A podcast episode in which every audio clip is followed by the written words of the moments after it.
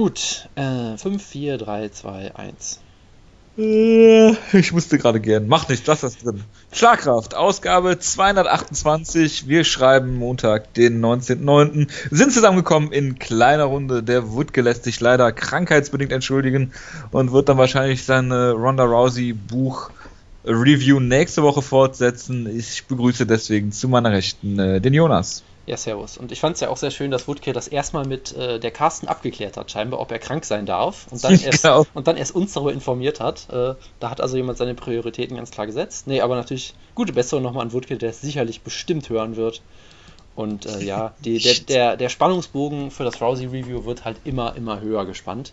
Deshalb ja. wird das äh, vermutlich dann zu, zu Weihnachten oder so kommen ich habe noch gar nichts davon gehört, außer das, was er letzte Woche äh, dazu gesagt hat, weil ich es am Rückflug gehört habe. Und da ging es, glaube ich, nur um Marina Schafir. Das hat mir eigentlich auch schon gereicht, also, also, zu sein. Die, der erste Beitrag war schon großartig, wo Rousey darüber redet, dass manchmal man auch seinen Trainer wechseln muss, um sich weiterzuentwickeln und sowas. Und ich sitze da nur und denke mir so, nein, das kann jetzt nicht wahr sein.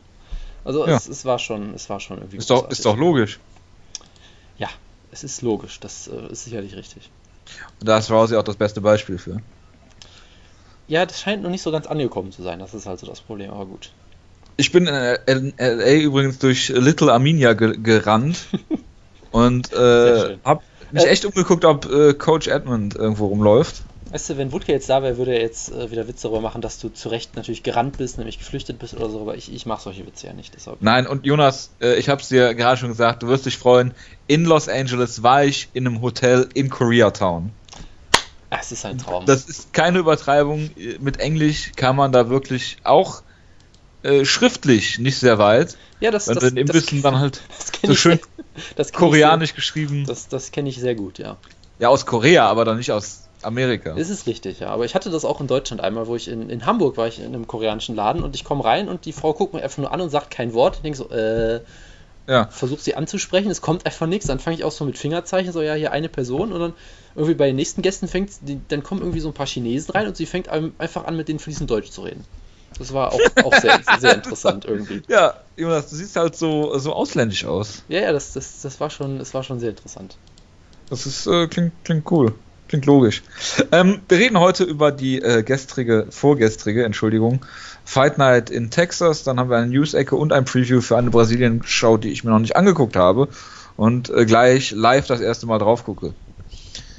Fangen wir mal mit äh, Texas an und ja, es gibt seit gestern Abend auch auf dem Fight Pass zu sehen. Es war wieder mal ein geblockter Content. Kein Mensch weiß warum, wieso, weshalb. Ich habe schon mal gemutmaßt, dass es an äh, The Zone liegt. Ich weiß es nicht, seitdem die eventuell unter Umständen gegebenenfalls äh, Sublizenzen gekauft haben, ist dieses Problem aufgetreten. Äh, das erste Mal bei dieser ähm, Dakota Show, jetzt nochmal, ich weiß nicht, woran es liegt, es gibt keine Informationen dazu, es ist hervorragende Informationspolitik und wir haben da, glaube ich, schon genug zu gesagt, deshalb lassen wir das einfach mal. Im Main Event stand Michael Johnson gegen Dustin Poirier. Und damit würde ich kurz gerne anfangen, wenn ich darf, Jonas. Ja, sicher ähm, doch, sicher doch. Und zwar habt ihr es letzte Woche sehr klar für Dustin Poirier ähm, gesehen. Und im Nachhinein ist man natürlich immer schlauer. Und ich muss sagen, ich möchte nicht sagen, dass ich es kommen gesehen habe, aber ich habe Michael Johnson Poirier aus Outstriken sehen. Ähm, also nicht nach einer Minute K.O. hauen, das auf keinen Fall. Aber ich habe ihn für einen technisch besseren Striker gehalten. Auch weil äh, Poirier zwar zum Beispiel Joseph Duffy besiegt hat, aber da im Stand auch einiges kassiert hat und das den Kampf durch sein Wrestling gewonnen hat. Ähm, was du gegen Johnson nicht machen kannst. Plus, Poirier hat Probleme mit Rechtsauslegern. So hätte ich das zumindest begründet. Und ja, er hat sich von Michael Johnson nach relativ kurzer Zeit äh, einen äh, krachenden Uppercut eingefangen, der wirklich clean getroffen hat, ähm, den direkt zu Boden geschickt hat. Ich glaube, er hat nochmal im Stand eine, eine linke kassiert und ist dann zu Boden gegangen. Äh, Gab es Ground Pound. Äh, es gibt Leute, die haben sich über eine Early Stoppage beschwert. Das habe ich da jetzt überhaupt nicht gesehen, um ehrlich zu sein. Und dann gab es noch äh, ein, äh, ja, ein bisschen Post-Fight-Gehabe von Michael Johnson. Da rede ich aber gleich mit dir drüber. Äh, wie hast du den Kampf denn gesehen? Ja, also ich im Nachhinein ist man halt immer schlauer und ja, ich und vermutlich fast alle Leute, die den Kampf getippt haben, haben Michael Johnson, glaube ich, unterschätzt, was sicherlich auch daran liegt, dass er äh, eine Wundertüte ist. Ja, er, ja, das auf jeden Fall. Und ich glaube, es war im Nachhinein kann man halt auch schon sagen, im Lightweight kommt es halt auch viel auf spezifische Matchups an, weil halt einfach alle so gut sind. äh, dass halt fast jeder jeden schlagen kann. Und hier hatte er vielleicht tatsächlich so einen gewissen Vorteil, einfach dadurch, dass er einfach deutlich schneller ist als Poirier. Und man hat ihn unterschätzt. Er hat halt, äh, sag ich mal, ist ein ziemlich inkonsistenter Kämpfer einfach und die hat er wirklich brillant ausgesehen. Wie es ja meistens so ist, wenn, wenn er gewinnt, sieht er meistens verdammt gut aus und er verliert, sieht er meistens richtig schlecht aus. Äh, und hier sah er wirklich brillant aus. Du hast es ja von Anfang an eigentlich gesehen, dass er einen riesigen Geschwindigkeitsvorteil hatte. Ja, also ja, wie kann das sein, Jonas, wenn jemand aus dem Featherweight hochkommt, dass er dann, ich übertreibe jetzt, äh, langsamer, äh, so langsam ist im Gegensatz zu einem äh, schon immer Lightweight-Kämpfer. Und ich meine, klar, Poirier hat riesig viel Gewicht gekattet, aber darf ihm das eigentlich passieren? Ja, Für den Anspruch, den er hat. Also Geschwindigkeit ist halt so eine Sache, da kannst du, glaube ich, äh, nur in gewissen Maßen was für dagegen Ja gut, tun, du konntest also, natürlich mit Coach Edmund trainieren. Der ja, gut, Patzentraining von dem ist ja, also... Das, das ist richtig. Also da, wenn du Geschwindigkeitsvorteile machen willst, dann musst du zu Co Coach Edmund gehen natürlich. Ähm, nee, aber Michael Johnson ist halt einfach, glaube ich, auch ein extrem schneller Kämpfer, selbst auch fürs Lightweight überdurchschnittlich und äh, ganz weit oben. Poirier ist kein langsamer Kämpfer, er ist jemand, der ein sehr hohes Tempo geht, sehr viele Strikes zeigt, aber halt nicht die, diese Handspeed unbedingt hat, so wie Johnson sie hat. Und das ist halt, glaube ich, zu einem gewissen Teil einfach eine natürliche Gabe. Ja, ich bin jetzt nicht Wutke, ich werde jetzt nicht darüber reden, dass er besonders explosiv ist oder sowas, was bei Johnson sicherlich nicht vollkommen ja, von der Hand zu weisen ist. Nein, das, äh, Johnson ist sicherlich könnte man jetzt auf diese Schiene das Ganze diskutieren, das möchte ich jetzt aber gerne vermeiden. Ähm, Nein, das machen wir nicht. Poirier ist halt auch oftmals ein langsamer Starter gewesen. Im Lightweight sah es halt immer so aus, als hätte er das jetzt überwinden können, aber hier halt dann nicht.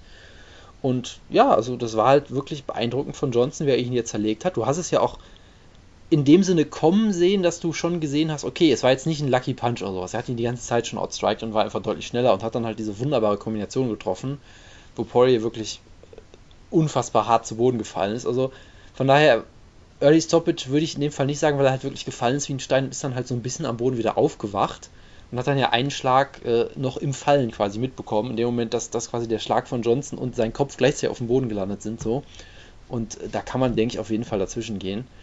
Äh, von daher, ja, man hat ja halt gesehen, Poirier hat weiterhin natürlich die, härteste, die, die härtesten Hände im Lightweight, aber das bringt ihm halt nichts, weil er hier gegen die schnellsten Hände gekämpft hat. Und äh, Speed beats Power, sagt man ja immer so oft. Das, ist das nicht ein Conor McGregor-Zitat sogar auch? Precision meets, äh, beats ja, Power. Oder, oder was auch immer. Und ja, hier äh, hat es Das ist ein Kenny Florian-Zitat. Genau, Kenny Florian, wie, wie, er, wie er es schon äh, immer, immer sagte. Äh, Be Water, my friend. Und Michael Johnson war hier Wasser, das ist ganz klar. Ja. Ähm, und ja, also man kann jetzt natürlich einen großen äh, man kann, man kann jetzt natürlich irgendwie Dustin Poirier wieder in Grund und Boden reden und sagen, ah, er war nie so gut und Mach ich auch immer. er ist defensiv scheiße und so weiter und so fort. Also ist immer schwierig. Er wurde hier halt ganz kalt erwischt von einem Michael Johnson, der inkonsistent ist, aber wenn er gut ist, dann sieht er wirklich großartig aus. Äh, Poirier wird, glaube ich, defensiv nie ein herausragender Kämpfer werden. Das muss man vielleicht einfach festhalten. ja, also wird er nie ein herausragender Lightweight-Kämpfer sein. Das ist halt die Frage. Ne? Also ich ist, glaube, nein, äh, aber wir reden hier immer so, als wäre Top 10, äh, Top 5 Lightweight. Naja, er, ist, er, er ist nicht mehr Top 10 Lightweight. Er war Top 10, glaube ich, ne? War er Top 10? Ich meine. Äh, 7 war gerankt. Genau, also für ja. mich ist er kein Top 10 Lightweight. Weil er, er hat, hat er einen Sieg gegen irgendjemanden aus den Top 15? Ich glaube nicht. Äh, ist die Frage, ob Duffy da oben schon war. Ich glaube nicht, nein. Nein, ja, er war wohl mal 15 wahrscheinlich. Er hatte halt eine, er hatte halt, weiß nicht, drei, vier Siege gegen keine Top-Gegner, aber gegen gute Gegner und die halt alle sehr beeindruckend. So, das, das ist halt so passiert. Aber ich fand halt. immer noch, er hat im, im, im äh, Featherweight gegen stärkere Kämpfer gekämpft und sah da besser aus als im Lightweight gegen nicht so starke Kämpfer. Ich meine, klar, der hat den einen oder anderen ziemlich brutal K.O. geschlagen, aber du kannst es halt schwer vergleichen. Und ähm, ich sag mal so, also Poirier ist für mich kein Top 10 Lightweight. Ja, also aktuell. Ich, äh, damit will ich ihn auf jeden Fall nicht unter den Bus werfen. Nee, klar, aber ich meine, es ist der, Lightweight. Der, der Anspruch äh, und die Wirklichkeit gehen hier weit auseinander. Weil ich glaube nicht, dass er in seinem Leben irgendwann mal äh, wirklich Contender wird. Fragen wir mal so: Würdest du ihm eine Chance geben, sagen wir Michael Chiesa oder Benil Dariush zu besiegen? Das würde ich ihm geben, ja. Weil das sind aktuell auch Top 10 Lightweights. Da würde ich ihm eine Chance geben, weil ich, ich, nur weil er, nur weil ich nicht sagen würde, dass er, also nur weil ich sagen würde, er ist nicht chancenlos, heißt es ja nicht, dass ich ihn trotzdem da sehe. Ja, klar. Ähm, äh, so. Das ist halt, das ist halt diese, diese Lightweight-Dynamik irgendwie. Ich fand übrigens gut, dass Woodke in der letzten Ausgabe sogar den Champion Contender genannt hat. ja, das, das äh, passiert. Äh, wollte ich nur nochmal nach. Ja, das passiert halt, ja, klar. Nee, aber äh, Spaß beiseite. Also, ähm, ich denke, Poirier Top 15 Lightweight auf jeden Fall, aber Top 10 ist ja noch, ist ja noch ein gutes Stück von entfernt. Auch aufgrund dieser Schwächen, die wir da äh, ausgemacht haben. Schon immer. Ne? Ja, ja, es ist halt, ist halt wieder die, dieses typische Pendel so ein bisschen, wenn jemand gewinnt, dann ist er unbesiegbar oder sieht oft unbesiegbar aus und wenn er verliert, sieht er auf einmal total scheiße aus. So. Also es ist halt immer so ein bisschen schwierig. Es ist, es ist irgendwie ja, aber du siehst ja auch keine Verbesserung irgendwie. Ja, ja, also schwierig. Er wurde hier halt äh, äh, ja, kalt erwischt und deshalb aktuell würde ich vermutlich auch sagen, ja, also er ist für mich auf einem Level aktuell so mit Chiesa und Darius so ungefähr. Und die kann man beide so am unteren Ende der, der Top 10 sehen, deshalb kann man bei Poirier drüber, drüber nachdenken, 8, 9, 10, 11, irgendwie sowas in der Art, ne? Weiß man halt nicht. Also Lightweight ist halt, ist halt schwierig immer.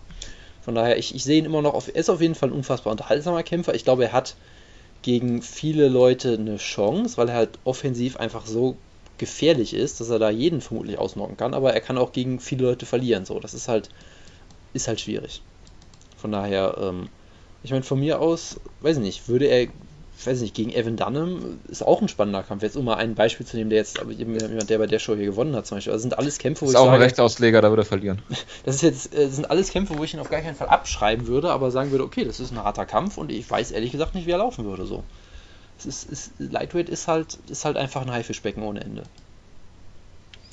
Ja, Wohl wahr. Was hältst du von dem, was nach dem Kampf passiert ist, dass er äh, anfällige Gesten gegenüber einem äh, am Boden liegenden Dustin Poirier gemacht hat und äh, Fuck you geschrien hat, während er halt K.O. am Boden lag?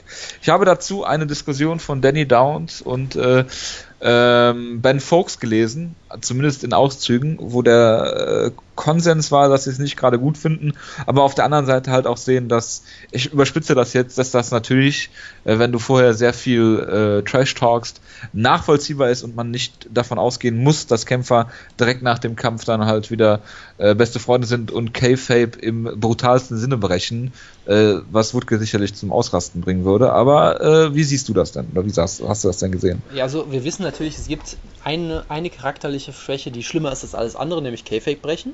Also wenn Michael Johnson das, das gemacht klar. hätte, wäre er ein Arschloch gewesen. Wenn er gesagt hätte, Dustin Poirier, ich respektiere dich, dann wäre er ein Arschloch gewesen. Wohingegen, wenn er gesagt, Dustin Poirier, ich hasse dich, dann ist er halt ein netter Kerl. So. Also es ist jetzt etwas verquer vielleicht auf den, ersten, auf den, ersten, Blick, aber nee, also es war sicherlich in der Art und Weise, ähm, naja, nicht die feine Art unbedingt, muss man vorsichtig zu sagen. Äh, ja, es ist halt immer schwierig. Also Dustin Poirier hat ja schon scheinbar ein bisschen getrash-talkt vorher und äh, weiß ich nicht, Michael Johnson hat hier nach langem Leiden, lang, langer Leidenszeit irgendwie einen großen Sieg gefeiert und war dann halt irgendwie emotional und weiß ich nicht was, kann halt passieren. Gibt, gibt Schlimmeres, ja, er hat jetzt nicht dem Trainer von äh, Dustin Poirier einen Frontkick verpasst oder so. Wieso ist das? Wieso wäre das schlimmer? Ja gut, es ist. Achso, weil Coach Edmund war. Ja, also, ja, also, also wenn, wenn, du jemand, wenn du einem anderen Coach äh, einen Frontkick gibst, dann wäre es schlimm. Gegen Coach Edmund ist es halt geil. ähm, äh, kann man so zusammen. Von daher, äh, ja, es war sicherlich nicht optimal. Er hat sich ja, glaube ich, auch danach entschuldigt. Er hat sich entschuldigt, ja. Deshalb äh, lassen wir die Kirche mal im Dorf. Gut, dann machen wir weiter mit dem äh, Co-Main Event, The Original Derek Brunson. Ah, Moment, eine Sache wollte ich doch noch erwähnen, ganz kurz. Äh, ja. Michael Johnson haut so hart zu, dass es Dan Miogliotta aus den Schuhen haut. Hast du das gesehen? Nein, Er ist da so schnell hingerannt, dass er seinen Schuh verloren hat bei der Stoppage, was ein sehr schönes Bild war. Ja. Wohl doch Early Stoppage. Zweiter Kampf. Äh, Derek Brunson gegen Uriah Hall. Und ähm, ja, womit soll ich anfangen, Jonas? Äh, Early Stoppage, sagst du sicherlich gleich noch was zu. Ähm, ich habe noch eine Frage an dich, bevor du über den Kampf redest, oder nachdem du über den Kampf geredet hast. Würdest du sagen, dass Uriah Hall wirklich talentiert ist? Oder oh würdest du sagen, dass er wirklich nur Power hat? Ja, also nur Power ist halt schwierig, weil äh, mit nur Power kannst du halt solche Aktionen, kannst du solche Spinning Back Knockouts und sowas nicht zeigen. Also er hat natürlich ein gewisses Gegen Talent. eine Vogelscheuche könnte ich das wahrscheinlich auch.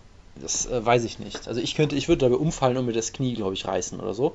Ähm, aber äh, natürlich hat er, er hat Talent dafür, diese spektakulären Aktionen zu zeigen. Ich finde halt, ich finde halt immer dieses, diese, dieses, dieses Narrativ so dumm, dass er irgendwie, er kann den Trigger nicht pullen und er ist halt einfach ein zu netter Kerl. Er kommt aus dem traditionellen Martial Arts und will niemanden, niemanden verletzen, so als wäre er irgendwie der Damien Meyer des Standkampfes oder so. Und äh, das klappt ist halt. Ja auch. Das, das klappt halt im Striking nicht. Ja, Damien Meyer kann das machen, weil er halt so unfassbar gut ist und Damien Meyer schafft es, Leute zu submitten, ohne einen Strike zu landen oder so. Ähm, aber hier geht das halt nicht und deshalb, ich, ich finde diese komischen Narrative auch immer so ein bisschen absurd. So, es, es wirkt immer so ein bisschen, als wäre Uriah Hall eigentlich unbesiegbar, sobald er einen Schalter umlegen kann. Und das finde ich halt immer so ein bisschen sehr simplifiziert. Also, er hat sicherlich äh, mental äh, gewisse Aussetzer manchmal, ja. Also, allein auch wie er diesen Kampf anfängt, dass er Derek Brunson einfach in den Clinch nimmt, wo ich auch dachte, äh, was? Warum? Was, warum nimmst du den in den Clinch? Was machst du da? Warum schließt du die Distanz für ihn? So, solche Sachen. Ich denke so, hä? Weil er es kann. Ja, genau, weil er es kann oder weil er es halt nicht kann. Er möchte ähm, ihn da besiegen, wo er am stärksten ist. ja, genau. Vintage GSP hier. Ja, genau. Ähm, nee, also solche Sachen halt, ich glaube schon, dass er da gewisse Defizite hat, an denen er auch arbeiten kann, und das sicherlich auch tut, aber darüber hinaus ist er halt auch kein begnadeter Kämpfer. So, er ist halt jemand, das, das fand ich halt am geilsten, so äh, nachher dieses, wo nachher dieses GIF rumging äh, von dem Kampf gegen Chris Whiteman, der irgendwie vor vier Jahren oder sowas war, außerhalb der UFC. Sechs Jahren wo Chris Whiteman King, ihn äh, eins zu ne? eins genauso ausgenockt hat einfach, weil er halt auch wieder zirkelt am Käfig und dann halt äh, die, die von dieser Linken erwischte, weil er halt am Käfig gestellt wird und dann zu Boden fällt. Ja, es war ja, 1 Ring, zu 1 Ring einfach, of Combat oder sowas. Genau, ne? 1 zu 1 einfach das gleiche Finish und denkst, ja gut, das hat glaube ich dann durchaus damit auch was zu tun, dass sein Stil durchaus, sagen wir mal, limitiert ist, weil er braucht halt diesen Platz. Er braucht halt einen Gegner, der, der dieses Spiel so ein bisschen mit ihm mitspielt, weil, weil er ihn nicht davon abhalten kann oder was auch immer. Und wenn du ihn unter Druck setzt, dann passieren halt solche Sachen. Also, natürlich ist Uriah Hall ein talentierter Kämpfer, der auch zu spektakulären Nein. Knockouts fähig das würde ich, ist. Das würde ich nicht mal sagen. Er ist halt im schlimmsten Fall immer noch ein Top, was, was weiß ich, 30 Middleweight oder irgendwie sowas in der Art. Schlimmstenfalls, ja, ja. Hervorragend. Da gehört halt schon etwas dazu. Ne? Wir reden hier immer noch über das höchste Level des Sports, wo er halt nicht ganz ist, aber ne, er kann immer noch Leute in der UFC besiegen. So. Ja, aber dann ist doch jeder UFC-Kämpfer talentiert. Ja, klar, wenn du ihn mit äh, Leuten außerhalb der UFC oder mit dem gemeinen Mann auf der Straße vergleichst, natürlich. Also, ist halt ich möchte immer, gerne mal Michael Chandler kurz dazu holen. Hast du gerade eine Live-Schalte hier? Der, der, der, ja? der, der sitzt gerade bei Dave Busters und äh, will, will sich kurz einschalten hier. Genau. Nee, also, ja. ja. Und er wurde, also Derek Brunson hat das ja einfach wunderbar gemacht, hat ihn, hat ihn schön gestellt, dann wunderbar ausgenockt mit, ich glaube, seinem vierten TKO in Folge. Waren die, ja. ich glaube, sogar alle in der ersten Runde oder viele davon zumindest in der ersten Runde. Ähm, und das ist natürlich auch beeindruckend. Er ist dann total ausgerastet, hat irgendwie die ganze Zeit rumgeschrien, dass er halt einen Title Shot will. Genau, vier TKOs alle in der ersten Runde. Das ist auf jeden Fall beeindruckend und damit empfiehlt ja, er sich auf long, jeden Fall. Long way from uh, Chris Lieben, ne? Ja, auf jeden Fall. äh, auf jeden Fall. Und er hat sich diesmal auch nicht fallen lassen äh, als Feier, was ich auch irgendwie schade fand. Ja. Äh, und ich meine, hey, einzige Niederlage in, in, den letzten Jahren gegen Yolo Romero in einem Kampf, den, den er, zweieinhalb Runden dominiert hat. Genau. Äh, und jetzt halt die, diese wunderbaren Siege hier und das ist, das ist schon verdammt beeindruckend und damit empfiehlt es sich auf jeden Fall für einen Top Ten Gegner. Für einen Title-Shot ist sicherlich noch ein bisschen zu früh. Was sagst du denn von Team Schlagkraft Legendenkampf? Derek Brunson gegen Roger Whittaker? äh, warum nicht? Klar, also das ist, ist wunderbar. Zwei junge, alte, aufstrebende Talente im Middleweight.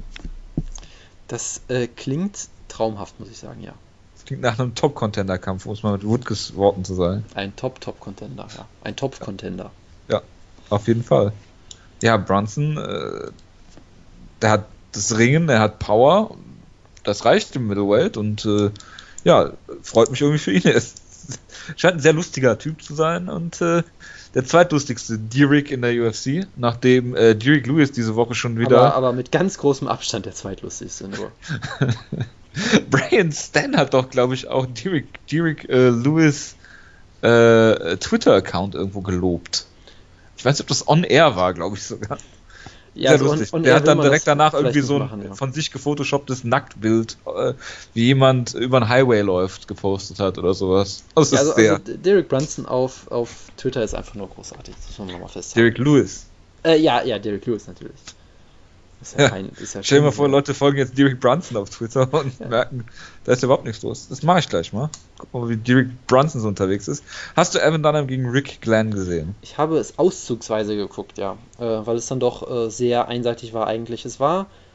Es gab Leute, die gesagt haben, das ist quasi der, der unterhaltsamste einseitige Kampf, den man sich vorstellen kann, weil halt Rick Glenn unfassbar viel eingesteckt hat und dann auch durchaus noch äh, den Kampf in ein, in ein wildes Slugfest so ein bisschen gewandelt hat in der dritten Runde. Also es war schon unterhaltsam und du hast ja halt einfach mal wieder gesehen, wie verdammt gut Evan Dunham ist. So, der ist jemand, der, der hat eben nicht diese Explosivität, diese brillante Finishing-Power oder was auch immer, aber er ist halt einfach richtig gut. Er ist ein richtig guter Striker, er ist ein richtig guter technischer äh, Ringer und als Grappler ist er sowieso super und hat ja einfach ziemlich den Boden aufgewischt mit Rick Glenn.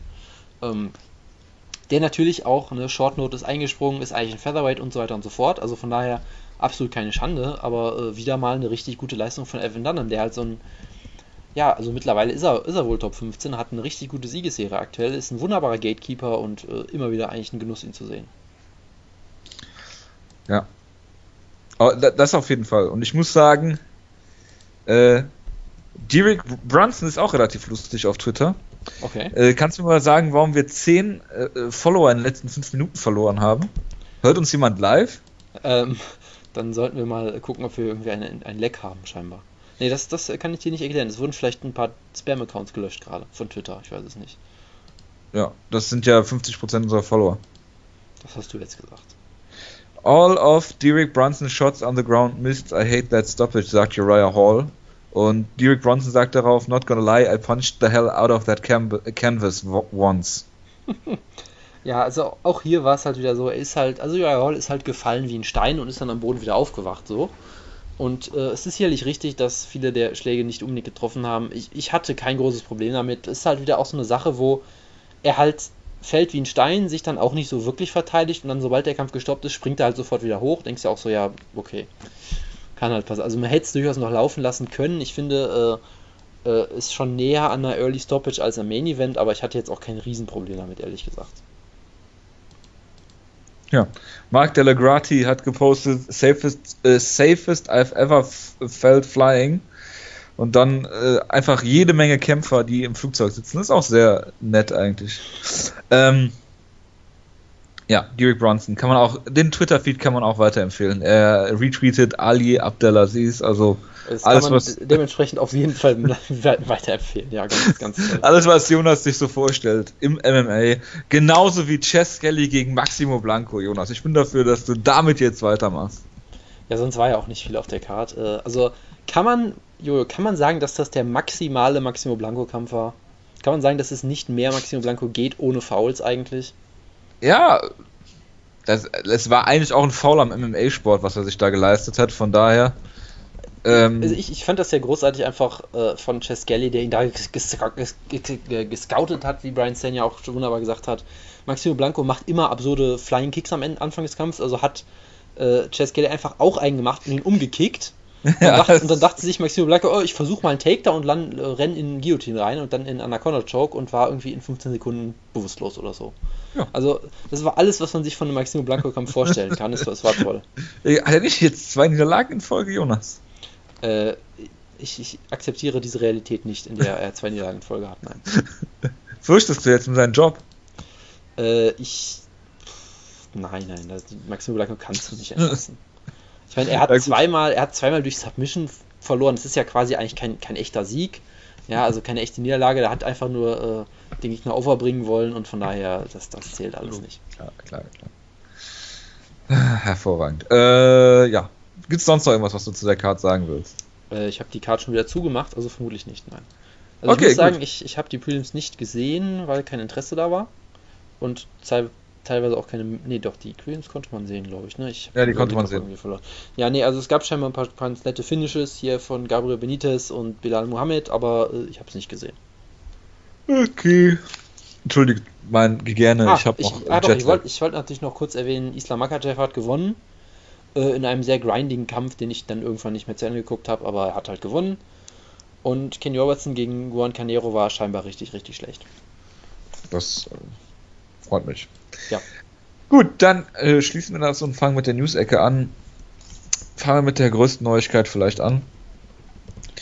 Ein der Kämpfer Main ist zurück. Event von Ryzen 3 wurde angekündigt. Das wolltest du doch jetzt sagen, oder? Das ist die Nein. größte. Nicht? Ach, dann, dann heben wir uns das auf, Verzeihung. Ja, das machen wir gleich am Ende. Jonas, der größte, die größte Neuigkeit diese Woche ist, dass ein Kämpfer zurückkehrt aus dem Retirement. Jordan Mean ist zurück, Jonas. Das ist auf jeden Fall der Kämpfer, an den ich gerade gedacht habe, ja, richtig. Ja. Und das ist äh, ein, ein interessanter Come ein interessantes Comeback. Ähm, ich, fand, ich fand das ja eigentlich immer sehr lustig, dass er mit 25 die Karriere beendet und sein Vater mit 45 weiterkämpft oder so. Young Man. Äh, genau, Young Man Lee Min, äh, auch ein sehr sympathischer Kerl nach allem, was man so hört. Mhm, ähm, mhm. Und jetzt, ja, jetzt kommt Jordan Mean scheinbar zurück und man kann gespannt sein. Er war eigentlich auf dem Weg, ja, auf jeden Fall ein Top 15 Contender Welterweight, zu werden, äh, mit Top, Top 15 Welterweight zu sein. Und dann ist er halt auf Matt Brown getroffen. Also auch da wieder so ein typisches Woodke-Thema, aber dass er jetzt eine Abhandlung machen könnte. Ich werde es ich, ich jetzt nicht tun. Besser nicht. Ähm, und ja, äh, jetzt können wir mal gespannt sein. Ja. und stimmt, er hat ja, das hatte ich schon wieder vergessen, er hat ja seinen, seinen letzten Kampf gegen Thiago Alves per Bodykick verloren, habe ich ja komplett verdrängt. Ja, nachdem er die, ihn brutal zerstört hat, wurde er brutal zerstört. Korrekt. Und er hat natürlich Mike Pyle äh, ausgenockt, äh, der eine Verbindung zu Andrei Lovski hat, die ich nicht erwähnen werde. ja, ja, und er hat äh, äh, Cyborg Santos Schädel weich geklopft für äh, Venom Page. Also eigentlich war das ein Assist von, von ihm, ja, auf jeden Fall. Ja. Gut, äh, dann haben wir natürlich, äh, muss ich es sagen, äh, der zweitinteressanteste, äh, das zweitinteressanteste Comeback dieses, dieser Woche äh, Chael P. Sonnen ist zurück und zwar logischerweise bei Bellator. Ich möchte hier nochmal einmal erwähnen, dass ich der einzige, äh, äh, das einzige Mitglied dieses Podcasts bin, was seinen Nickname niemals in irgendwas äh, Son-mäßiges äh, geändert hat. Jonas? Äh, das kann durchaus sein, ja. Ich habe das nicht äh, so verfolgt. Ist bei Bellator und fängt gerade an mit Tito Ortiz zu fäden wenn es denn nur Tito Ortiz wäre. Also es gab ja diese Pressemitteilung, wo dann äh, Scott Coker gesagt hat, welche Kämpfe Chelson möchte. Und das ist natürlich wunderbar. Er hat gesagt, er möchte gegen Wanderlei Silva kämpfen, äh, er möchte gegen Tito Ortiz kämpfen, der Bad Guy gegen den Bad Boy oder was auch immer. Und äh, gegen wen, er, er, will noch gegen, gegen Rory McDonald kämpfen und gegen Fedor natürlich. Also ja. großartig, ja. Also und man muss natürlich mal sagen, für Bellator ist das eine perfekte, perfekte Verpflichtung, weil du kannst den wunderbar in den Main Event von so einer Tentpole-Show stellen und die Leute werden es gucken. Sie werden dafür kein Geld bezahlen müssen. Ja, das passt wunderbar. Ähm, es ist ein wunderbarer Kampf. Bellator kann ihn wunderbar vermarkten. Sie machen keine Drogentests, also für Chelson noch optimal. Was? Ähm, und äh, ich. Das habe ich jetzt also, aber gehört. Chelson hat ja gesagt, wenn er durch einen Drogentest fällt, muss er vertraglich gesichert 100% seiner Gage zurückzahlen was ich auch sofort ungesehen glaube. Das, das, klingt, das, das, klingt sehr plausibel und wir wissen ja alle, Chelson hat keinen Grund zu lügen. Er sagt immer die Wahrheit. Ja? ja. Äh, er, hat schade, mal, dass nicht da ist für er, hat, er hat auch mal beobachtet, wie äh, äh, Big Knock eine, einen Bus mit einer Karotte gefüttert hat. Also das sind alles. Das, das, und er hat auch mal, äh, wurde auch mal auf einer, auf einer Pressekonferenz von jemandem mit einem spanischen Akzent imitiert. Das sind alles echte Geschichten. Nee, nee, nee, nee, nee, nee. Queen's English. Verstehe. Das also, war das Englisch äh, der Queen. So verstehe. spricht er ja gar nicht. Verstehe. Also, äh, wie auch immer. Nur also, weil er was mit Lance Armstrong, äh, Armstrong gesagt hat und sowas. Also, das äh, finde ich äh, jetzt. Äh, was, was ich damit nur sagen will, ja, Chelson sagt immer die Wahrheit und deshalb, wenn er das sagt, dann wird das auch so stimmen. deshalb bin ich schon sehr gespannt darauf, wann er das erste Mal 0 Dollar verdient. Das, das wird sehr schön. Und ja, also ich glaube mittlerweile wirklich auch, ich glaube wirklich mittlerweile auch, dass mangelndes USADA-Testing mittlerweile ein größerer Draw für Bellator ist als die, die Sponsoren. Sponsoren. Weil ja. es gab ja diese Story von, ich glaube, es war Joe Rowan, der gesagt hat, er hat keine Sponsoren. Obwohl er halt im Co-Main-Event steht, einer furchtbaren Card, muss man fairerweise sagen, mit äh, Jack Congo, der irgendwie ein halbes Dutzend Bellator-Events mittlerweile geheadlined hat, was auch unvorstellbar ist. Ja. Aber, ähm, Das ist glaub, halt Scott Cokers Bellator, so wie ja, es immer haben wollte. Nein, nein, nein, nein, nein, es ist jetzt neuerdings Scott Cokers Cellator. Ja? Ja. So. Ähm, und äh, ich glaube, Benson Henderson hat es ja auch gesagt, dass es eine Weile brauchen wird, die Sponsoren wieder zurückzubekommen, die quasi abgeschreckt wurden von der UFC. Kann halt auch sein, dass sie einfach wechseln und nicht wiederkommen, man weiß es halt nicht. ja. ähm, deshalb, äh, ich kann mir durchaus vorstellen, dass, dass viele Leute viele Leute einfach keinen Bock darauf haben, dass es quasi für sie alles fremdbestimmt wird von der UFC. Du darfst nur noch das tragen, du darfst, du musst hier immer da sein für die Tests und, und so weiter und so fort. Und für Chelson ist es perfekt. Und ich meine, für Bellator, es ist für beide perfekt, weil Chelson möchte Geld verdienen, ist ja wunderbar. Ähm, hat sicherlich irgendwie wieder äh, Häuser verkauft, wo er dann noch Strafzahlungen machen muss oder, oder weiß ich nicht was. Sein Pizzaladen ist bankrott gegangen und weiß ich. Ist, ja, ich habe euch auch ein äh, Bild geschickt von Westlin, ja. Ja, es passieren immer viele Sachen sicherlich und Chelson möchte Geld machen, das ist ja auch sein gutes Recht. Äh, die UFC kann ihn nicht mehr bucken, wenn wir ganz ehrlich sind. Das wäre zu peinlich nach dem ganzen Scheiß so? mit, mit, mit dem Epo und was da beim letzten Mal alles passiert ist. Ja und? Und vor allem, ich glaube, für die UFC ist er auch kein großer Star mehr im eigentlichen Sinne, weil du möchtest, glaube ich, als UFC nicht äh, äh, wirklich ihn komplett pushen in den Himmel, weil das äh, wirkt dann äh, für die PR ein bisschen schlecht. und gleichzeitig, du, Leute werden keine Pay-Per-Views mehr mit ihm kaufen. Ja, du, du kannst ihn höchstens äh, auf Fox in Co-Main-Event-Spot stellen oder so.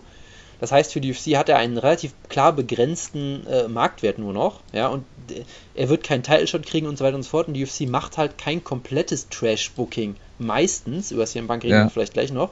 Ähm, über wen? CM Punk? Äh, Nie Phil gehört. Brooks. Phil Brooks ist so ein aufstrebendes Talent. Äh, man, man, äh, Nie gehört. Bis, bis vor kurzem hat man ihm noch sagt gute mir, sagt also, mir gar also, also, bis vor kurzem hat man ihm noch gute Chancen gegen Conor McGregor eingeräumt.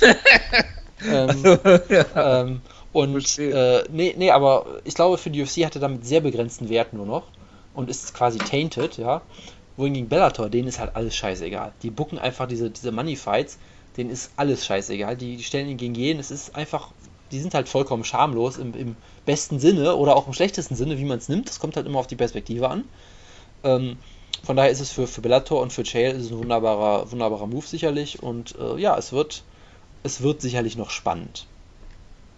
Ja, also er hat sich ja eigentlich im Prinzip das jetzt selbst eingebaut, dass er mit, ich glaube 41 ist er jetzt, ähm, noch kämpfen muss.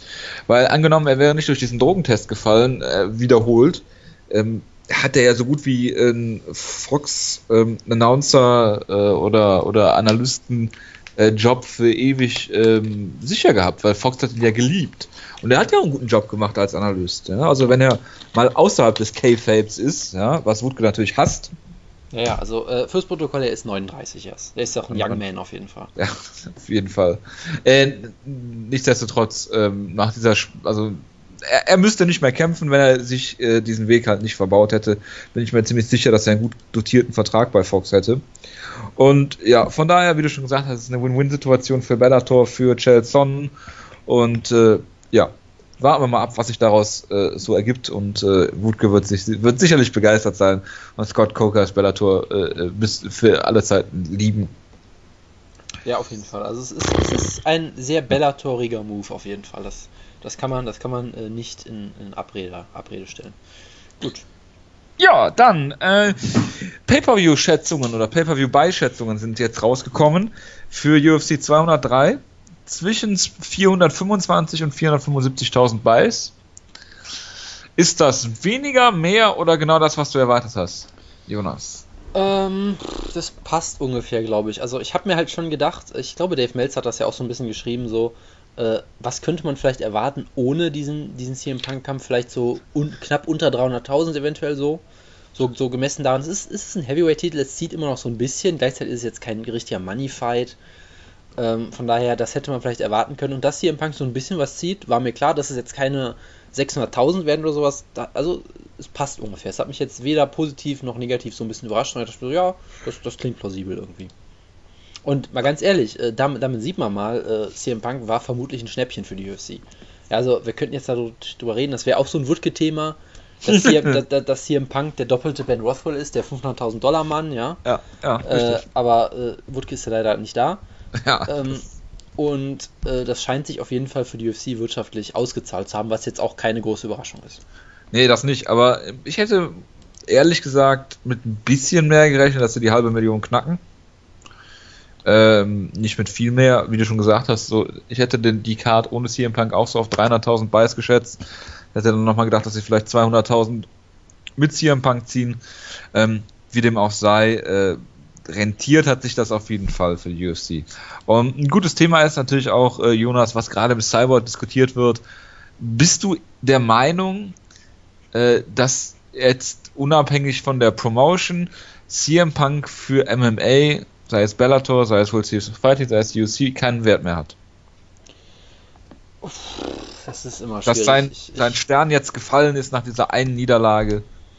Äh, ganz ehrlich, niemand, der auch nur halbwegs eine Ahnung hat, äh, es war für jeden vollkommen klar, dass das genau das passieren wird. Gut, man kann natürlich sagen, dass es vermutlich genau diese 100 plus 1000 Leute waren, die keine Ahnung hatten und die es jetzt vielleicht haben. Also ich weiß halt nicht, wie verblendet manche Leute vorher waren, dass sie wirklich vielleicht dachten, er hat eine Chance oder vielleicht haben sich Leute auch einfach nur gekauft, weil sie sehen wollten, wie CM Punk aufs Maul kriegt, der sich ja auch, äh, um es mal vorsichtig zu sagen, nicht viele Freunde gemacht hat in den letzten Jahren unbedingt. Ja. Also es kann natürlich sein, dass es kann natürlich sein, dass es ein paar Leute gab, die dachten, boah, CM Punk kämpft, das wird total geil.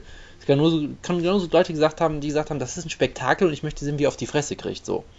Und so in dem ich. Fall, ja, in dem Fall kann es halt durchaus sein, dass es dann Leute gibt, die sagen, ich möchte nochmal sehen, wie er auf die Fresse kriegt, oder die sagen, ich habe es jetzt einmal gesehen, wie er auf die Fresse kriegt, und das reicht mir. Also, ja, es ist schwierig. Ich kann es ehrlich gesagt nicht so wirklich einschätzen. Er, er, hat sicherlich weniger Wert jetzt auf jeden Fall.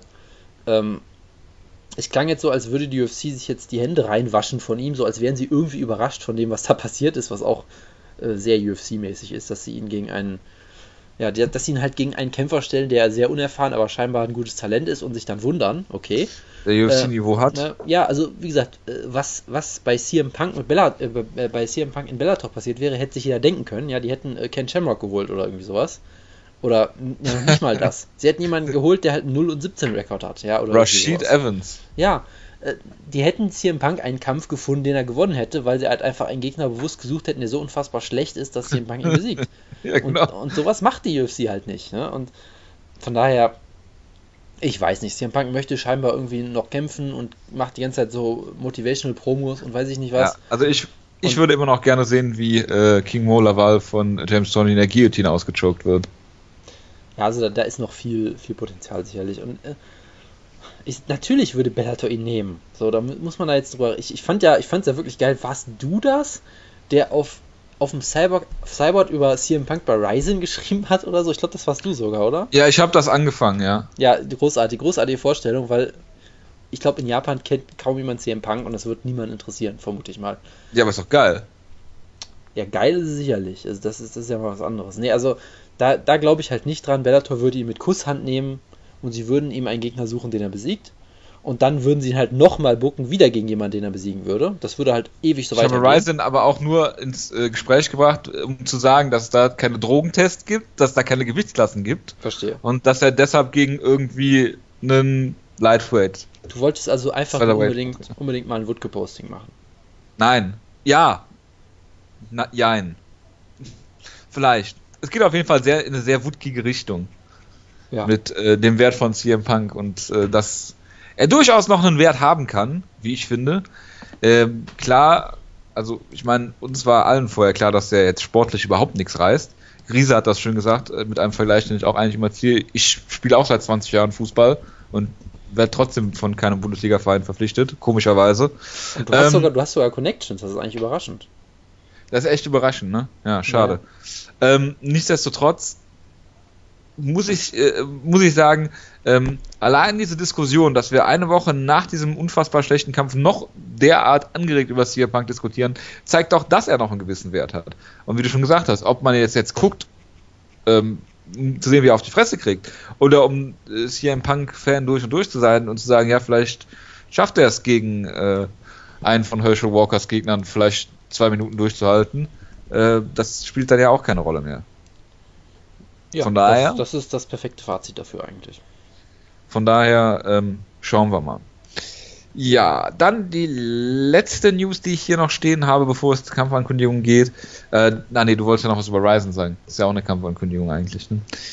Äh, es gab einen sehr interessanten Artikel äh, über L.I.A. Quinter. Und zwar geht es darum, äh, dass ähm, UFC 205 ja in äh, New York stattfindet, im Madison Square Garden und äh, ist sicherlich äh, ein großer Wert oder ein erheblicher Wert für die MMA-Community ist, dass jetzt auch im letzten Start äh, MMA wirklich legalisiert ist. Und dass das New York ist, ist äh, dann natürlich sehr, sehr erfreulich. Vielleicht nicht mehr so wie vor drei, vier Jahren das gewesen wäre, aber okay. Und gerade für gebürtige New Yorker ist es natürlich absolut eine Ehre und eine Freude, da anzutreten. Ich nehme auch an, dass Chris Whiteman äh, auch genau zu diesem Star-Potenzial erhoben wird, wie ihr letzte Woche Stipe Miocic auch außerhalb von Cleveland erhoben habt, aber wie dem auch sei. Äh, Stipe, Stipe Miocic ist der Mark Hominick Clevelands, ja. Ja, das auf jeden Fall, das kann man so stehen lassen. Ähm, Elia Quinter, gebürtiger New Yorker, wollte unbedingt antreten, ähm, bis er seinen Vertrag gelesen hat. Ja. Ähm, er war äh, 18 Monate raus, glaube ich. Hat jetzt durch den Reebok-Deal, also es war vor dem Reebok-Deal, dass er den, den Vertrag unterschrieben hat für, für vier Kämpfe, glaube ich, hat 26-26 Vertrag ähm, und kriegt nur noch 5000 Dollar Reebok dazu wegen den Kämpfen, die er bisher in der UFC hatte, und hat gesagt, dass er vorher mit einem Sponsor mehr verdient hat, als das, was er jetzt komplett durch Reebok kriegen würde. Mhm. Was ganz interessant ist in dem Artikel, ist also, dass er sagt, es lohnt sich nicht für ihn. Und ähm, das gibt einem dann halt doch zu denken, weil irgendwie muss er ja seine, seine Rechnung zahlen.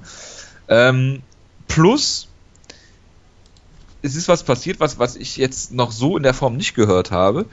Er ist von der UFC unter, äh, also gesperrt worden für drei Kämpfe, was seinen Post-Fight-Bonus angeht.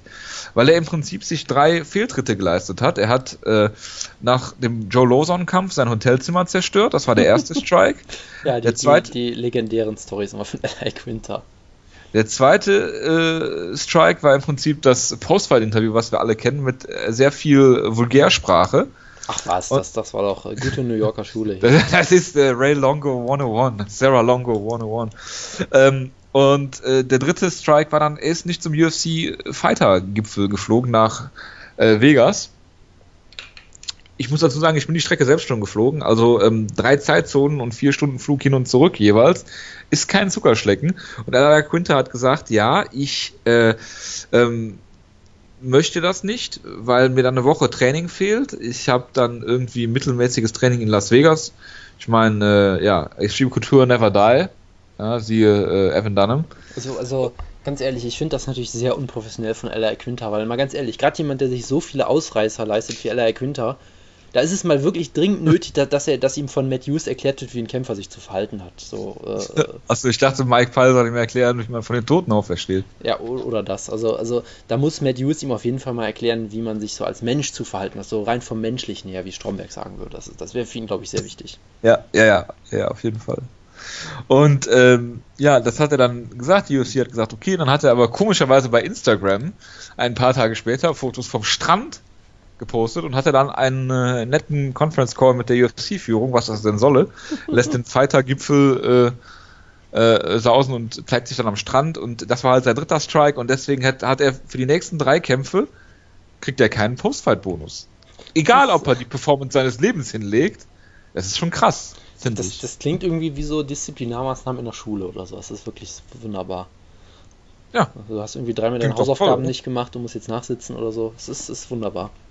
Also es ist ein Artikel auf Bloody Elbow, äh, der sehr lesenswert ist. Da sind noch einige Sachen drin, äh, wo du dir halt auch sagst, okay, das Problem ist, du hast den Vertrag jetzt unterschrieben und es ist im Moment alternativlos.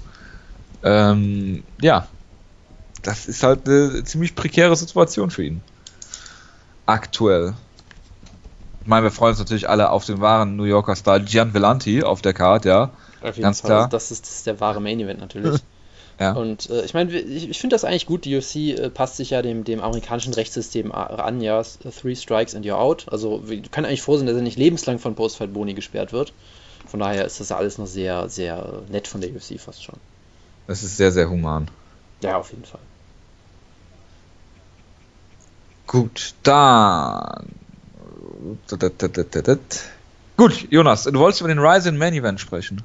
Natürlich, es wurde ja angekündigt, äh, die Ryzen Show am boah, äh, Ende des Monats. Äh, sechs, sechs, nee, ich weiß es jetzt gar nicht. Das ist, das ist halt schlimm, wenn wir wirklich nicht da ist, fällt alles hier auseinander. Äh, Ryzen die, 3, die zehnte Show. Genau, Ryzen 3, die fünfte Show oder so. Ähm, ja, logisch. Und es wurde der Main Event bekannt gegeben, also ich, ich, ich äh, muss jetzt echt gerade nochmal gucken. Jetzt bei MMA Junkie ist die Karte auch einfach nicht. Es ist einfach so eine Scheiß. Ja, gut, das interessiert halt auch keinen. Ne? So eine Scheißseite hier. Ähm, Geh doch mal also, Apology gucken. Äh, natürlich, ich, mu ich, muss das ja eh machen für die Geburtstage, danke für die Erinnerung. oh nein. Das muss ja irgendwie weiterleben hier. Also ja. es wurde, der, der Main Event wurde angekündigt und es ist einfach nur ein Traum. Nämlich im Main Event steht Con Gracie gegen den einzig wahren Hideo Toko. Ja, es ist ein absoluter Traum. Man kann sich keinen besseren Main Event einfach vorstellen, wie ich finde. Ähm, fürs Protokoll jetzt am 25.09. ist die Show. Also eigentlich, Joey, wir müssen ein Preview für die Ausgabe für die Show machen jetzt. Was? Fällt was, mir gerade auf. Äh, die, die, die Show ist jetzt am äh, Sonntag, das heißt, wir müssen ein Preview dafür machen. Nicht dein Ernst. natürlich. Es gibt 13 Kämpfe, ich werde über jeden natürlich reden jetzt. Schick mir mal die Card. ja, okay, Moment. Das, das ist, äh, das, das müssen wir jetzt spontan mal eben machen. Das ist natürlich, also es ist, es ist die Wutke-mäßigste Ausgabe ohne Wutke, die man sich vorstellen kann, wirklich. Eben, ähm, ich hoffe übrigens, dass Silvio Tokoro in einer Art verliert, wie sonst nur äh, Shinya Aoki-Kämpfe beendet. Obwohl er es vermitteln könnte, knüppelt er auf dich ein mit brutalem Ground Pound. Und bricht ihn das ist tatsächlich von Topology. Ja. Also soll ich mal anfangen mit der Karte oder wollen wir uns das jetzt aufheben? Oh Gott, ich lese radikal. ja, ist doch geil, oder? Oh. Soll ich jetzt damit anfangen oder, oder machen wir es später? Ne, wir machen es ganz am Schluss. Gut, gut. Der, der, der Nachteil. Der Nachteil, ja. Ja, das gut. ist wirklich, ist wirklich ein Nachteil. Ja, gut. Ähm, dann haben wir noch. Ich habe noch ein paar andere News. Ich weiß nicht, ob du jetzt durch bist. Ja, bitte. Äh, Dan Hardy hat bekannt gegeben, dass er an seinem Karriere-Comeback arbeitet. Ich habe dazu. Dir ist schon klar, dass wir da vor zwei Jahren ein Interview geführt haben, wo er das auch schon ich bekannt weiß, ich weiß, hat, ich, dass er gegen Diego Sanchez im Lightweight gerne kämpfen würde. Ich weiß, ich wollte das nur noch mal sagen, weil ich dazu, ich habe dazu zwei Überschriften gelesen, auf zwei verschiedenen Seiten. Die Artikel haben mich nicht genug interessiert, um die zu lesen. Ich fand es nur toll, dass sie sich gegenseitig so ein bisschen widersprochen haben. Weil die erste Überschrift war im Prinzip, dass, dass er ein Moneyweight sein will, dass ihm also Gewichtsklassen vollkommen egal sind. Äh, er möchte keine Titel, er möchte keine Gewichtsklassen, er möchte nur Moneyweight-Kämpfe haben. Und jetzt die zweite Überschrift war, denn Hardy möchte im Lightweight zurückkehren. Ja. Also, wie auch immer, er möchte zurückkehren und hoffentlich. Entweder gegen... mit oder ohne Gewichtsklasse. Und seien wir ganz ehrlich, ja, Dan Hardy gegen Diego Sanchez, das ist Moneyweight, ganz klar. Ja, das äh, so, klingt ganz dann, nach Japan. Äh, haben wir eine News, äh, die du nicht besprechen wolltest, von der Wutke aber gefordert hat vom Krankenbett, dass wir sie besprechen. Ah. Nämlich auch da wieder so eine News, wo man eigentlich nur die Überschrift lesen muss und ein bisschen kichert. Ken Velasquez hat nicht ausgeschlossen, nochmal in Mexico City zu kämpfen. Also ja. die Rückkehr von Cile Velasquez steht unmittelbar bevor. Und natürlich ist da auch eine ernste Story dahinter, er sagt, ja, er würde dann sein Training natürlich umstellen und so weiter und so fort, aber das, das ist alles nicht mehr witzig, deshalb reden wir doch nicht drüber. Wir sagen einfach nur, Cile Velasquez ist zurück. Cile Velasquez, ja. Ja. Bitte, Jonas, du darfst weitermachen. Äh, dann habe ich, äh, Joe Duffy war auch interessant, so ein bisschen ähnlich wie Elia Quinter, der äh, auch aktuell scheinbar Free Agent ist. Äh, weil ja, Elia Quinter ist nicht Free Agent. Nee, stimmt, stimmt. Äh, also der auch äh, Probleme hat mit der UFC, meinte ich jetzt eigentlich. Äh, in dem Fall ist es halt Joe Duffy hat, ich glaube, er hat noch einen Kampf auf seinem Deal und sie haben ihm jemanden angeboten für die äh, Belfast? Belfast. Genau, Belfast. und er hat ja. den Kampf abgelehnt, weil er sagt, der Kampf bringt mich sportlich nicht weiter und ich verdiene zu wenig Geld. Und äh, es sieht aktuell aus, als würde er sich als Free Agent vielleicht versuchen, weil er halt sich selbst als Top 10 Kämpfer sieht oder Top 15 oder weiß ich nie was, was er sicherlich aktuell nicht ist unbedingt, oder Top 15 Gegner haben will oder wie auch immer und äh, er mehr, mehr, Geld auch haben möchte. Und das heißt, äh, auch da scheint es aktuell Probleme zu geben und Irland steht auf jeden Fall still bei dieser News. Auf jeden Fall. Auf jeden und, Fall. Äh, dann haben wir natürlich noch die, die News äh, der Woche. Jojo, möchtest du die ankündigen? Es gibt einen Kampf, der jetzt offiziell ist. Moment, ich guck mal. In New York. Es gibt viele Kämpfe in New York, die. Ah, ich weiß, was du meinst. Frankie Edgar gegen Jeremy Stevens. Genau das meinte ich, ja. Ja, nee, mein, äh, meinst du Cowboy Cerrone gegen Kevin Gastelum? Äh, nein, auch das nicht. Dann meinst du sicherlich äh, Tyrone Woodley gegen Wonderboy Thompson. Äh, wunderbarer Kampf, äh, aber nein, auch den meinte ich nicht. Verdum gegen Velasquez, ah nee, das soll bei 207. Ja gut, dann gibt es dann nur, nur diesen Chris Whiteman gegen Joel Romero. Das sagen mir aber beide nichts. Joel Romero Palacio, den wird immer gern ver vergessen, der wahre Nachname. Ja, es, ist, es sind zwei so komische Leute, die irgendwie gegeneinander kämpfen. Ich weiß auch nicht, was das soll. Äh, das ist der Kampf, der Schlagkraft, glaube ich, spalten könnte. Ja, das, das wird echt hart für uns beide. Du bist ja so der, der Whiteman New York Bro und ich bin der äh, kubanische Freund von Yolo Romero hier.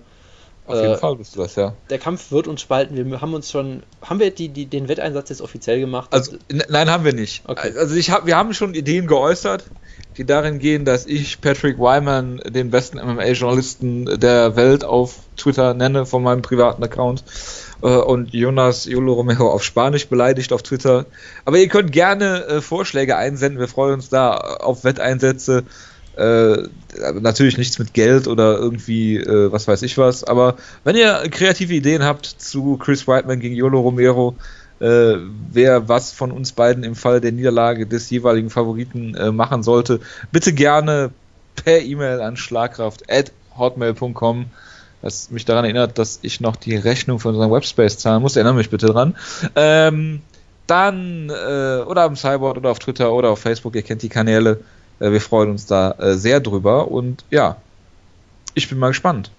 Ich freue mich aufs Preview und ich hoffe, dass äh, Iolo nicht durch einen Drogentest fällt und Chris Whiteman sich nicht verletzt. Oder umgekehrt.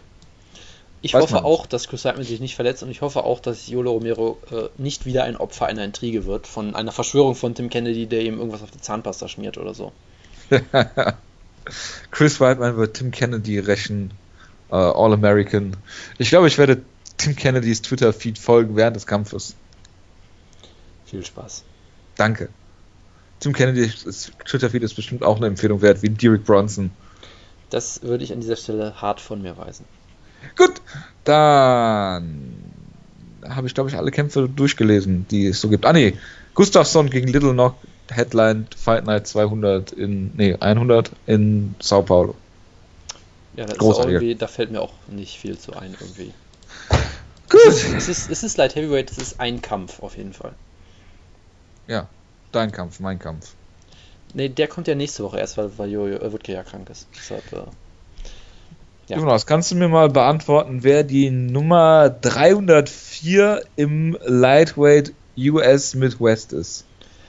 Ähm, nein. Sag's mir doch bitte. Es ist Charles, neuerdings Felony Bennett. Gottes Willen. Machen wir nicht erst ein UFC-Preview noch? Ach so. Stimmt. Dachte, also, also äh, erstmal erst, erst ganz kurz am äh, Freitag. Freitag ist, ist Invicta 19, das würde Woodke jetzt äh, natürlich auch wieder nicht besprechen, weil er als Frauenbeauftragter Invicta nicht guckt. Aber ja, äh, da, da, hätten wir ihn, da hätten wir ihn so ein bisschen für, für schämen können. Äh, ganz kurz, Den, Dennis, Jennifer Meyer kämpft gegen Roxanne Modafferi im Main Event. Das spricht Bände. Um die Interim Flyweight-Titel. Äh, ich ich finde das ja eigentlich schon beeindruckend, was für einen Run Roxanne Modafferi nochmal geschafft hat, nachdem sie in der UFC wirklich ziemlich katastrophal aussah und bewiesen hat, dass sie nicht überhaupt kein, überhaupt keine Athletin ist und da ziemlich deklassiert wurde und jetzt hat sie eigentlich ein richtig schönes Comeback gestartet bei Invicta, hat einige Kämpfe gewonnen und scheint sich auch noch durchaus weiterentwickelt zu haben und nach allem, was man hört, ist sie eine unfassbar sympathische Frau und ich vermute trotzdem, dass es äh, gegen Jennifer Meyer nicht reichen wird, aber es ist halt eine Invicta-Card, da gibt es jetzt auch wenig, was mich jetzt total begeistert. Ich muss auch sagen, ich bin da auch so ein bisschen raus, ja. Es gibt noch Ayaka Hamasaki gegen Jinyu Frey um den Atomate-Titel. Das sagt mir beides so grob was, aber auch nicht so wirklich. Und der Rest der Card, äh, also Tiffany van Soest kämpft noch in ihrem Nicht-MMA-Debüt. Das wurde immer gern gesagt. Sie ist ja diese, sie ist doch, glaube ich, die, die äh, Christiane Cyborg Sant Justino besiegt hat in einem äh, Lion Fights Kickboxing-Kampf, müsste sie sein. Also sie ist auf jeden Fall eine sehr ähm, talentierte Kickboxerin oder Muay Thai-Kämpferin macht ihr hier Debüt und äh, kann man durchaus äh, gespannt sein und äh, schauen wir halt mal. Sehr gut. Dann, ja, gucke ich mir jetzt die Karte an von nächster Woche. Wir müssen einen Serientäterkampf machen, ne? Äh, das scheint wohl so zu sein, ja. Gut, ich suche mal einen random äh, Number Generator, wer du das einträgst. Und nein, es war nicht Tiffany von Soest, die gegen Cyborg äh, gewonnen hat, fällt, fällt, mir gerade auf. Egal. Aber Tiffany von Soest auf jeden Fall auch eine sehr äh, erfahrene und gute Kickboxerin. Ich bin mir sicher, dass sie nicht Soest heißt. Soest. Das ist jetzt wieder so eine, das ist jetzt auch wieder so ein WXW-Klassiker, den ich jetzt hier bringen könnte, aber lassen wir das. Tiffany Timebomb, ist das besser? Mit, ja. mit Soest? Ja, da hatten sie eine Show und es konnte sich auch niemand einigen, wie man es jetzt ausspricht. Ja, Soest. Wieso sollte man sich darauf einigen, wenn es eigentlich, wenn es klar ist? Gut, so, 13 Kämpfe. Ach ja, äh, ich muss das Dokument mal aufmachen. Äh, wer macht, wer macht jetzt eigentlich den, den, den Nummerngenerator hier? Ich mach den gerade. Ah, okay. Ich habe den gerade äh, programmiert und wir nehmen natürlich die Topology-Reihenfolge, die ich einfach von Wikipedia nehme und äh, rückwärts zähle. Wo bestimmt falsche Kämpfe drin stehen, ja. Was egal ist, weil es eine eh total beschissene Karte ist, wie, ich, wie du mir gesagt hast. Du weißt es ja noch nicht. Nee, ich habe es mir noch nicht angeguckt. Ich weiß nur, dass 13 der Main Event sein müsste dann. Soll ich Stopp sagen irgendwann mal? Ich äh, bitte darum. Ach, übrigens fürs Protokoll: Albert, Albert Morales gegen Alejandro Perez war der Seriendata-Kampf und es war ein Draw, was natürlich großartig ist. Ähm, und Stopp. Ich habe überlegt, ja, danke. Ich muss gleich nochmal Stopp sagen. Ich habe echt überlegt, No Contest oder Draw zu sagen. Bei dem Scheiß. Ja. Äh, sag mal Stopp, bitte. Stopp. 9. Ja, das klingt doch sehr hoch. Moment. 9 wäre hier. 1, 2, 3, 4. Francisco Trinaldo gegen Paul Felder. Oh Gott, das, das ist ein Traum. Das ist ja. ein Traum. Das, also bei der Karte hat man, glaube ich, alles rausgeholt jetzt. Ich oh, glaube es auch. Ja. Geil. Äh, ja. Äh, wollen wir darüber reden oder fangen wir mit dem Main Event an? Ah, lass uns doch mit dem Main Event anfangen, da gibt es auch nicht, nicht, nicht viel zu, zu sagen. Christiane Justino wird Lina Landsberg, die ich noch nie gehört habe, zerstören. Wie jede andere. Korrekt. Oder ja, da, jede andere Das, das einzige Interessante ist hier eigentlich, wie sie sie zerstört und ob sie. Ist, ist das wieder ein 140 Pfund Kampf? Ich glaube schon, ne? Ich weiß es ja. jetzt ehrlich gesagt Jonas, ich habe gute Neuigkeiten. Ja. Mein Rechner fährt in 15 Minuten automatisch runter. Das, ich weiß nicht, was daran gut sein soll. Das wird für das Rising Preview ein bisschen eng werden dann. Ja, aber das können wir dann ja hinten dranhängen. Ich denke, dass wir in 15 Minuten äh, diese ja, Karte besprochen haben da, werden. Da, da, sind wir mit durch dann, ja. Also ja, die ja, einzige äh, Frage ist, äh, ob, ob ja. Cyborg Santos irgendeine Postfight-Promo gegen Rousey oder sowas macht und wie und wie schnell und wie brutal sie gewinnt, weil alles andere ist halt Makulatur. Das äh, stimmt allerdings. Dann, Co-Main Event. Hennen Barau gegen äh, Philippe, Phantom Philippe Nova. Du Klingt auch wohl, nach einem. Du meinst wohl Anderson Silver Philippe Nova. ja. Äh, mit Sicherheit. Ja, also ich sehe nicht, wie äh, Hennenbauer auch diesen Kampf verlieren sollte, um mal sehr äh, böse hier das so zu formulieren. Ähm, der jetzt, was ja auch lustig ist, in seinen letzten vier Kämpfen 1 und 3 ist, äh, relativ klar gegen Jeremy Stevens verlor, was man jetzt auch nicht so hat kommen sehen, in seinem Featherweight-Debüt. Und ja, ich denke mal, Felipe Nova ist dafür gebucht, äh, um äh, von ihm geschlagen zu werden. Weil wenn Phantom Felipe ihn hier schlägt, dann äh, sieht es natürlich äh, sehr, sehr schlecht aus für Hinbarau. Ja, dann, dann sieht es echt schlimm aus. Also Henbarau, ich fand ja, er sah in der ersten Runde gegen Jeremy Stevens wirklich großartig aus eigentlich. Hat da wunderbar diszipliniert gekämpft, ihn wunderbar outstriked und dann hat er sich halt so ein bisschen, ja, so ein bisschen auf den Slugfest eingelassen und das kannst du mit Jeremy Stevens halt nicht machen äh, und schien auch konditionell dann Probleme zu kriegen. Also ich weiß auch nicht, er sah in der ersten Runde wirklich so gut aus wie vielleicht nie zuvor oder so gut wie eh und je, wie auch immer. Und dann fiel es halt alles ziemlich spektakulär auseinander für ihn und ja, es ist schwierig. Also ich, ich war ja ein Fan der, der Entscheidung hochzugehen, weil ich sage, okay, er cuttet zu viel Gewicht und vor allem Gewicht auf eine sehr unsichere Art und Weise. Äh, und im Bantamweight wird er eh keinen Title Shot mehr kriegen, also fand ich das eigentlich eine gute Idee.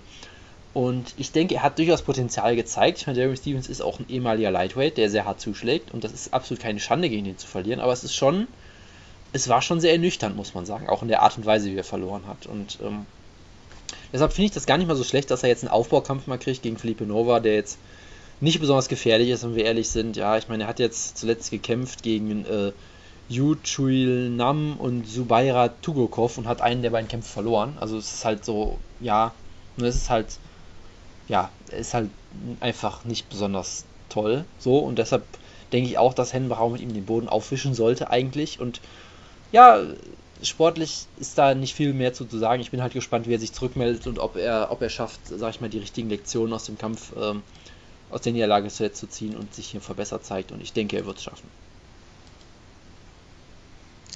Äh, hoffentlich. Ja, ja.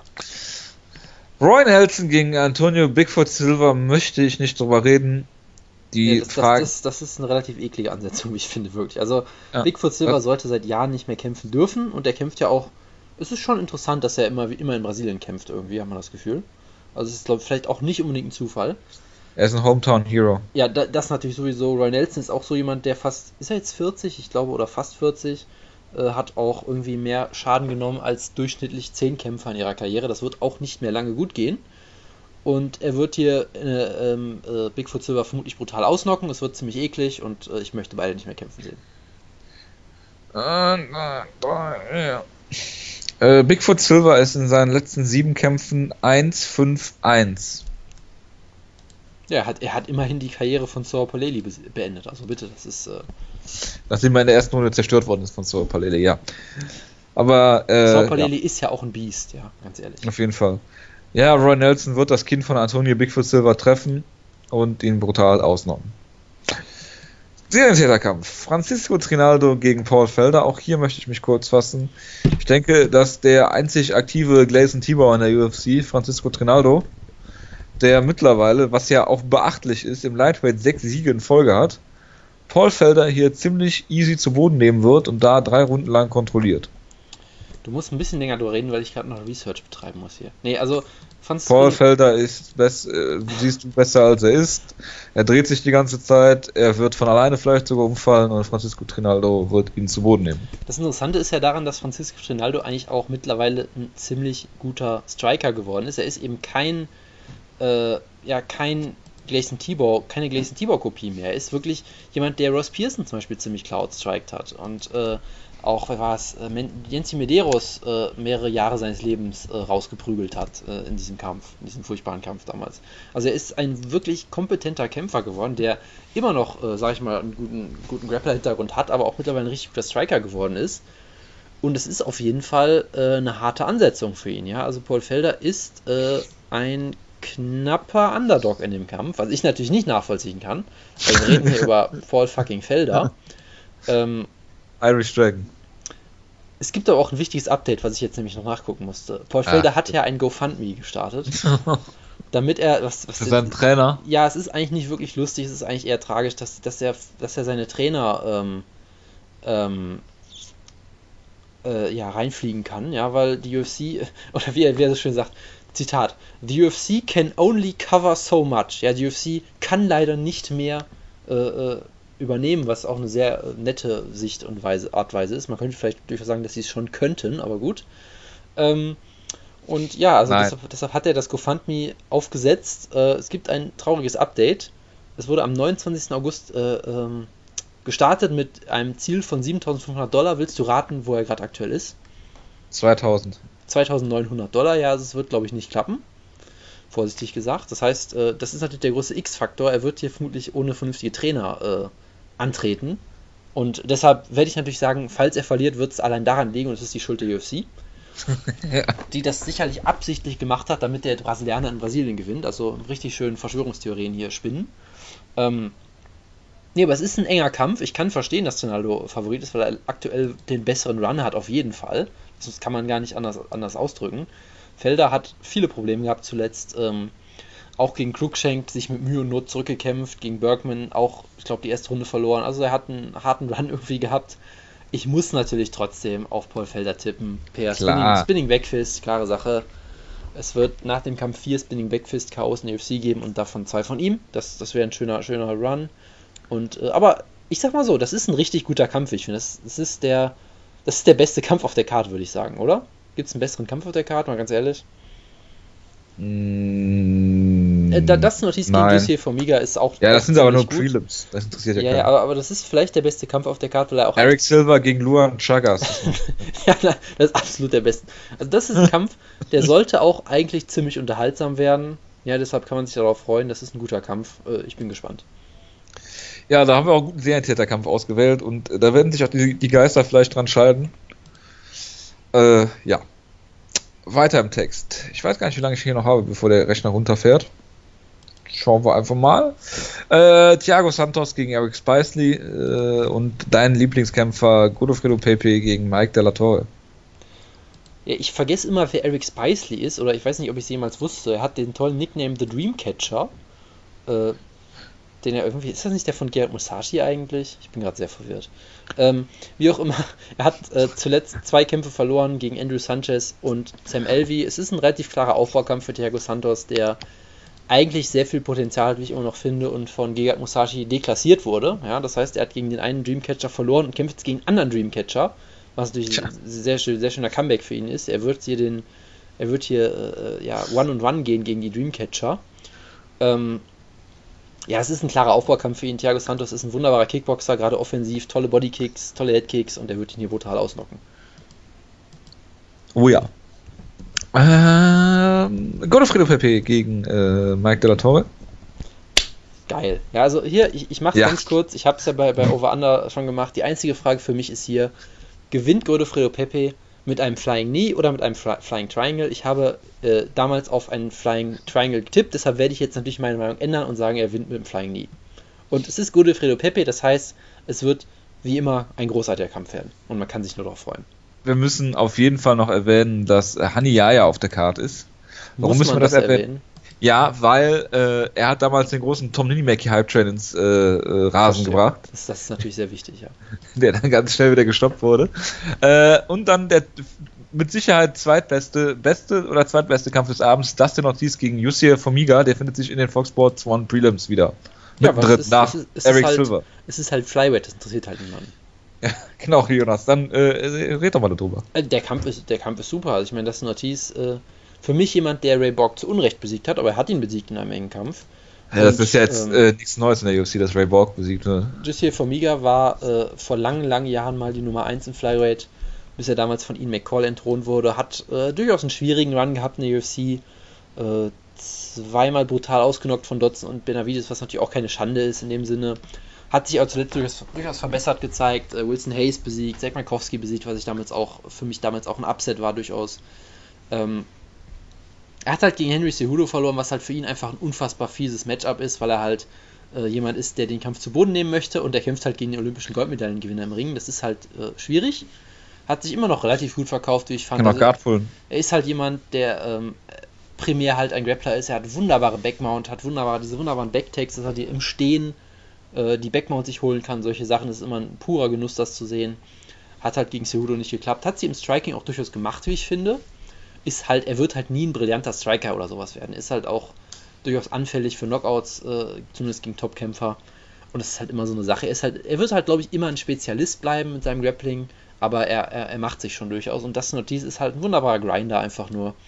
Das ist halt wirklich das, was ihn am meisten auszeichnet. Er ist einfach hart im Nehmen, er geht ein hohes Tempo, er gibt nie auf, äh, will dich gegen den Käfig drücken, nimmt dich zu Boden, kontrolliert dich on top. Solider Striker, aber eigentlich nichts Besonderes im Stand. Äh, ordentlicher Ringer, aber jetzt auch nicht vielleicht fantastisch.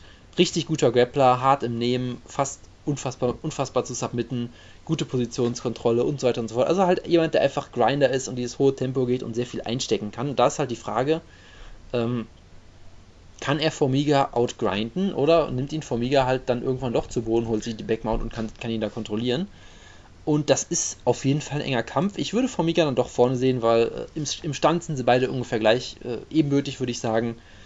Und Formiga ist halt jemand, der ist so unfassbar gut am Boden in der Backmount und so weiter und so fort. Ich glaube nicht, dass das Ortiz sich da durchgrinden kann. Ja, er wird, den, er, er, wird den Grind auf jeden Fall embracen müssen, um eine Chance ja. zu haben. Das ist mal ganz klar, aber ich glaube, am Ende wird Formiga hier eine, eine relativ enge Decision gewinnen mit, äh, mit wunderbarem Grappling auf jeden Fall. Das, das sollte ein schöner Kampf werden.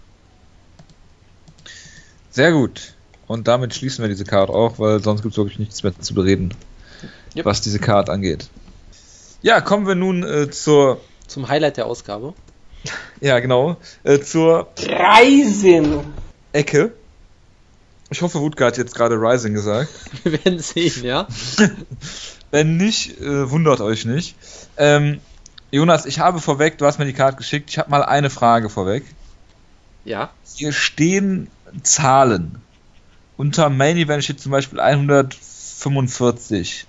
Unter Co-Main Event steht 108. Das sind bestimmt die Topology Rankings für die Leute, weil also normalerweise würde ich ja denken, dass es Gewichtsklassen sind, aber die ja. gibt es ja nicht in Japan. Deshalb weiß ja, ich auch nicht. Ja, aber hier, hier, stehen auch andere Zahlen. Hm. Komischerweise. Also das ist sehr, vielleicht, sehr. Vielleicht, vielleicht, vielleicht Kampfrecords, kann das sein? Das kann sein. 14 zu 5 oder 1 zu 45. Ja, Tokoro ist eher so der 1 zu 45 Typ. Also bitte, das ist äh, Diffamierung hier ohne Ende. Ja, Kron Gracie ist zurück bei Rise nach seinem Sieg gegen, ich glaube, Asen äh, Yamamoto, wenn ich mich nicht irre, der auch auf der Karte ist, kämpft gegen, äh, ja, Jonas, der Lieblingskämpfer Hideo äh, von Yusuf Salulayev, damals brutal gefinisht, äh, Tokoro.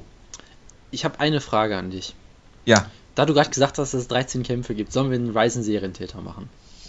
Um Himmels Willen.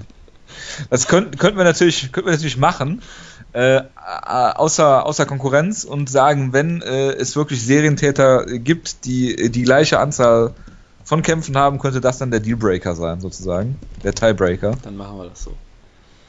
Äh, machst du wer die Zahl? Dann trage ich hier ein. Ah, okay. So, das sind auch 13 Kämpfe, ne? Hast du gesagt? Äh, das steht hier so laut Topology, ja. Und die werden es die wissen. Wenn es einer weiß, dann Topology. So, du darfst wieder Stopp sagen. Stopp. Fünf. Perfekt. Haben wir Al, äh, Ali Akbari gegen Joao Almeida. Das ist genau der Kampf, von dem ich reden wollte. Ja, hervorragend. Äh, ist das überhaupt ist das Teil des Turniers? Ich habe keine Ahnung. Das müsste Teil des Turniers ja, sein. Ja, das müsste eigentlich sein. Ne? Ich gucke mal gerade nach. Amir Ale Akbari hat ein sehr schönes äh, Topology-Foto auf jeden Fall. Er ist, der Nummer, ist die Nummer 24 im Japan Heavyweight. äh, mit, mit seinen wunderbaren Kämpfen äh, hast, hast, gegen. Ja. Bei Full Bitte? Metal Dojo hat er gekämpft und bei ja. Real 3. Also, das ist, das ist durchaus, durchaus beeindruckend. Ähm, er trainiert unter Mike, äh, Mike Pilot, was gesagt. Unter, wie heißt er noch? Hier, ähm, Quick Mike äh, Dingenskirchen. Swig. So. Achso, achso. Äh, AKA Thailand ist ja Mike Swick, glaube ich. Ne? Genau, und Jao Almeida äh, kämpft bei Jungle Fight scheinbar, genau. Ich, das sind tatsächlich Ryzen-Debütanten auch noch, wenn ich das richtig sehe. Äh, das ist sehr schön. Und wenn man Jao Almeida googelt, kriegt man auch äh, einen Fotografen, der so heißt, und ein Spielerprofil bei Transfermarkt, aber nicht kein MMA-Kämpfer, was auch immer ein gutes Zeichen ist. Und eine LinkedIn-Seite über einen äh, Business Analyst äh, in der San Francisco Bay Area, das ist sowas für dich her. Ja. Ähm, oder auch äh, ein Profil bei foodwaste.ch. Also das, da, da gibt es vieles, nur nichts, was mit MMA irgendwie zu tun hat. Deshalb tippe ich natürlich auf äh, Amir Ali Akbari. Ich äh, schließe mich da äh, uneingeschränkt an. Sehr gut. Gut, äh, fangen wir mit dem Main Event an. Con Gracie gegen Hideo Tokoro und das ist natürlich wie gemalt für dich, äh, Woodgate, ich was gesagt, Jonas. Ja, für Wutke auch, aber für mich natürlich noch viel mehr. Also es, es ist ein Traum. Ja, Hideo Tokoro ist im Jahr 2016 wieder da, wo er hingehört. Ja, in den Main Event einer, einer Show der größten japanischen Liga. Ich äh, werde gleich mal, ich müsste gleich mal nachgucken, aber ich glaube, das letzte Mal war das wirklich vor elf Jahren da, da, der Fall. Weil er wurde durchaus mal von, oh Gott, von K1 Heroes müsste das gewesen sein, wurde er durchaus mal ein bisschen gepusht äh, und war da, glaube ich, mal in Main Events von Cards. Ich gucke gleich mal nach. Aber auf jeden Fall, es ist, ist ein traumhafter Kampf. Ich meine, ähm, er hat Kisimon äh, Saiga besiegt, diesen Kickboxer mit der schreienden Frau, was auch ein großartiges Debüt war für Ryzen schon. Er, hat, er war der MVP im, in dem geworkten Grappling-Match mit seinen äh, Shoot-Wrestling-Sequenzen mit, äh, äh, äh mit äh, hier, Tamura. War großartig. Also es ist, es ist, ist, wunderbar alles, wenn wir ganz ehrlich sind. Und er ist, ist ein, ein Held des japanischen MMAs ohne Ende, was man auch an seinem Rekord sieht von 33, 28 und 2. Jemand, der seine Präferenz immer darauf hat, unterhaltsame Kämpfe zu liefern, über allem anderen. Wunderbarer Grappler, die Geschichte kennt man ja, er hat als, als Hausmeister angefangen, hat sich hochgekämpft von, von Zest in, äh, in alle möglichen Promotions. Shuto Litauen hat er mal gekämpft, was auch natürlich großartig ist. Äh, K1, wie gesagt. Ähm, all solche Sachen. Also, er hat auf jeden Fall eine bewegte Karriere hinter, das kann man glaube ich so sagen. Und äh, jemand, der gegen alle schon gekämpft hat, der vor allem halt bekannt ist natürlich als wunderbar unterhaltsamer Grappler, der, ähm, der die Fans da begeistert als einer der, ich würde weiterhin sagen, einer der unterhaltsamsten Kämpfer, die man sich überhaupt vorstellen kann, weil es gibt meiner Meinung nach wenige Leute, die so äh, viele unterhaltsame Kämpfe hatten über so lange Zeit hinweg wie er. Da musst du dich wirklich ganz genau umgucken, bis du da jemanden findest. Ähm, von daher jemand, der diesen, diesen Spot auch verdient hat. Ich habe ihn leider nicht getroffen in Tokio. Ich habe sein Gym natürlich gestalkt und äh, äh, äh, mein, mein, Gesicht an der Scheibe platt gedrückt, äh, während da irgendein so Yoga-Kurs war, was sicherlich auch sehr creepy war dann irgendwie für die anwesenden Damen. Aber gut, so ist das dann halt. Das sind halt die Opfer, die man eingehen muss für Hideo Tokoro. Ähm, und ja, es ist halt, ist halt ein netter Kampf, weil Con Gracie ist ja jemand, den könnte er im Stand, glaube ich, zerlegen. Weil äh, äh, der gute Gracie halt ja sehr unerfahren ist noch im Stand sicherlich. Er hat äh, er hat, er hat diesen Kampf gegen Asen Yamamoto, wo sich Yamamoto durchaus gut verkauft hat und aus vielen Submissions auch rausgekommen ist. Und davor hat er halt nur einen Kampf gegen Jung So Kim gewonnen bei Real One, also eine Promotion, über die wir jetzt schon wieder reden müssen, scheinbar. Und er ist sicherlich natürlich ein talentierter Grappler, das steht außer Frage und kann da vermutlich Dokuro auch besiegen, der durchaus anfällig ist für sowas. Ähm, Ach. Ja, ich weiß, er ist jemand, der sich durchaus, durchaus mal tappen lässt unter Umständen. Äh, muss man leider so sagen äh, aber trotzdem jemand, der natürlich offensiv ein Feuerwerk abzaubern kann und der einfach auch, wenn wir ehrlich sind, Toko ist kein schlechter Striker. Ja, er hat durchaus Potenzial da. Sein Problem ist halt, er ist defensiv relativ schlecht und er ist unfassbar, äh, ja, er ist unfassbar offen und er hat unfassbar viel Schaden in seiner Karriere genommen. Das heißt, er wird eigentlich mit fast jedem Schlag gerockt, der, der ihn trifft, so ungefähr. Das ist natürlich besorgniserregend, aber ich glaube auch nicht, dass Con Gracie derjenige ist, der davon äh, kapitulieren kann, weil er einfach kein Striker ist. Deshalb tippe ich, dass Hiro Tokoro ihn im Striking komplett demontiert, ihn dann zu Boden folgt und fast submitted wird mit der Omoplata und am Ende natürlich den Kampf trotzdem gewinnt. äh, per Armbar einfach. Er wird einfach Con Gracie tappen, weil Hideo Tokoro besiegt Gegner da, wo sie am besten sind, wie GSP. Das ist eine weitere Gemeinsamkeit zwischen den beiden. ähm, eine der vielen. Genau, und, und ich habe nochmal nachgeguckt. Ich glaube, Hideo Tokoro stand tatsächlich bei K1 noch nie im Main Event, äh, was mich dann doch etwas schockierte. Äh, aber er wurde durchaus mal stark gepusht bei, äh, ähm, bei K1. Und zwar mit Kämpfen gegen wen? Weißt du es, willst, willst, du raten, gegen wen er gepusht wurde mit, in seinen Kämpfen bei K1 Heroes? Ja, bitte, sag's mir. Heuler Gracie und Heus Gracie. Also das ist eine, eine lange Tradition, die hier fortgeführt wird. Hm, äh, ja. Heuler Gracie hat er besiegt. Heus Gracie hat er auch besiegt, aber es war halt dann Draw, weil halt Gracie Rules.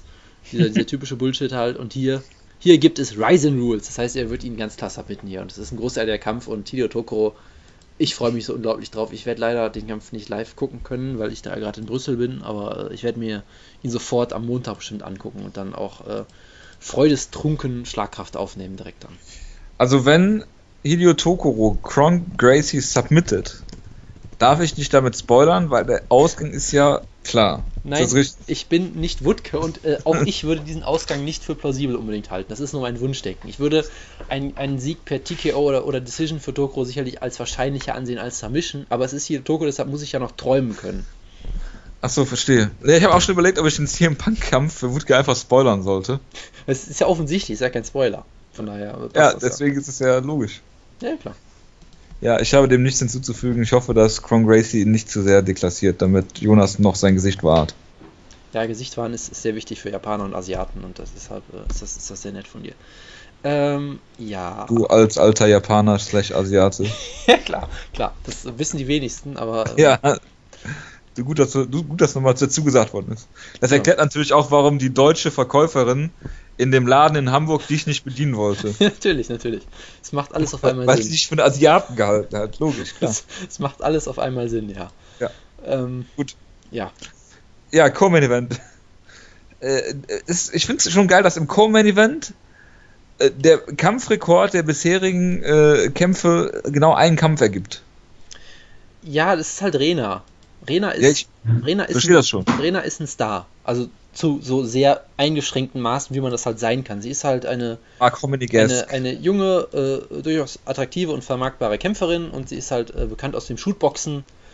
Äh, hat dann diese auch absurde Karriere gemacht bei Ryzen, dass sie erst ihr MMA-Debüt gegeben hat, dann hatte sie aus irgendeinem Grund wieder einen Shootbox-Kampf bei, bei der, nächsten Ryzen Show und jetzt macht sie wieder einen MMA-Kampf gegen Mio Yamamoto. Und ja, da muss man nicht viel zu sagen. Also, also Rena ist schon relativ unterhaltsam, sie ist äh, ziemlich vermarktbar und äh, das ist halt ein Kampf. Ich, ist das diese Ringerin aus dem Yamamoto-Clan? Ähm. Warte mal, ist die das? Ist die das? Ich bin gerade auch gerade verwirrt. Ja, das ist die, verdammt. Das ist die, ne? Das ist die ja sogar, glaube ich. Boah, ja, das, das, ist halt das Guck Problem. Guck mal, ich, Japan-Experte. Ja, das ist das Problem, wenn, wenn Wutke nicht da ist. Der hätte das jetzt alles recherchiert. Ich war jetzt auch ein bisschen überrascht davon. Äh, genau, ich dachte irgendwie, dass die. Ich wusste noch, dass eine kämpft von denen, aber die kämpft nicht gegen ihre eigene Mutter oder irgendwie irgendwas anderes, haben die doch auch Ja, das war, war, eine ganz, ganz äh, schwierige Kiste. Und für mich ist auch die Ryzen-Seite gerade offline, weil es zu viel, äh, zu viel Andrang auf die Seite gibt, scheinbar. ja. Aber ja, es, es müsste tatsächlich äh, die Verwandte von Kitty Yamamoto sein, ja. Also äh, macht natürlich Sinn, Kickboxerin gegen Ringerin. Ja, die eine hat nur Kickbox-Erfahrung, die andere kann nur ringen. Also, Mio Yamamoto, wenn sie das ist, ist 42 Jahre jung, also äh, passt alles perfekt, ja. ja. War mal mit Ensign Inoue verheiratet, Moment, was? Äh, okay, also da, da, da passiert so einiges in diesem Match. Das, das ist gerade Kopfkino.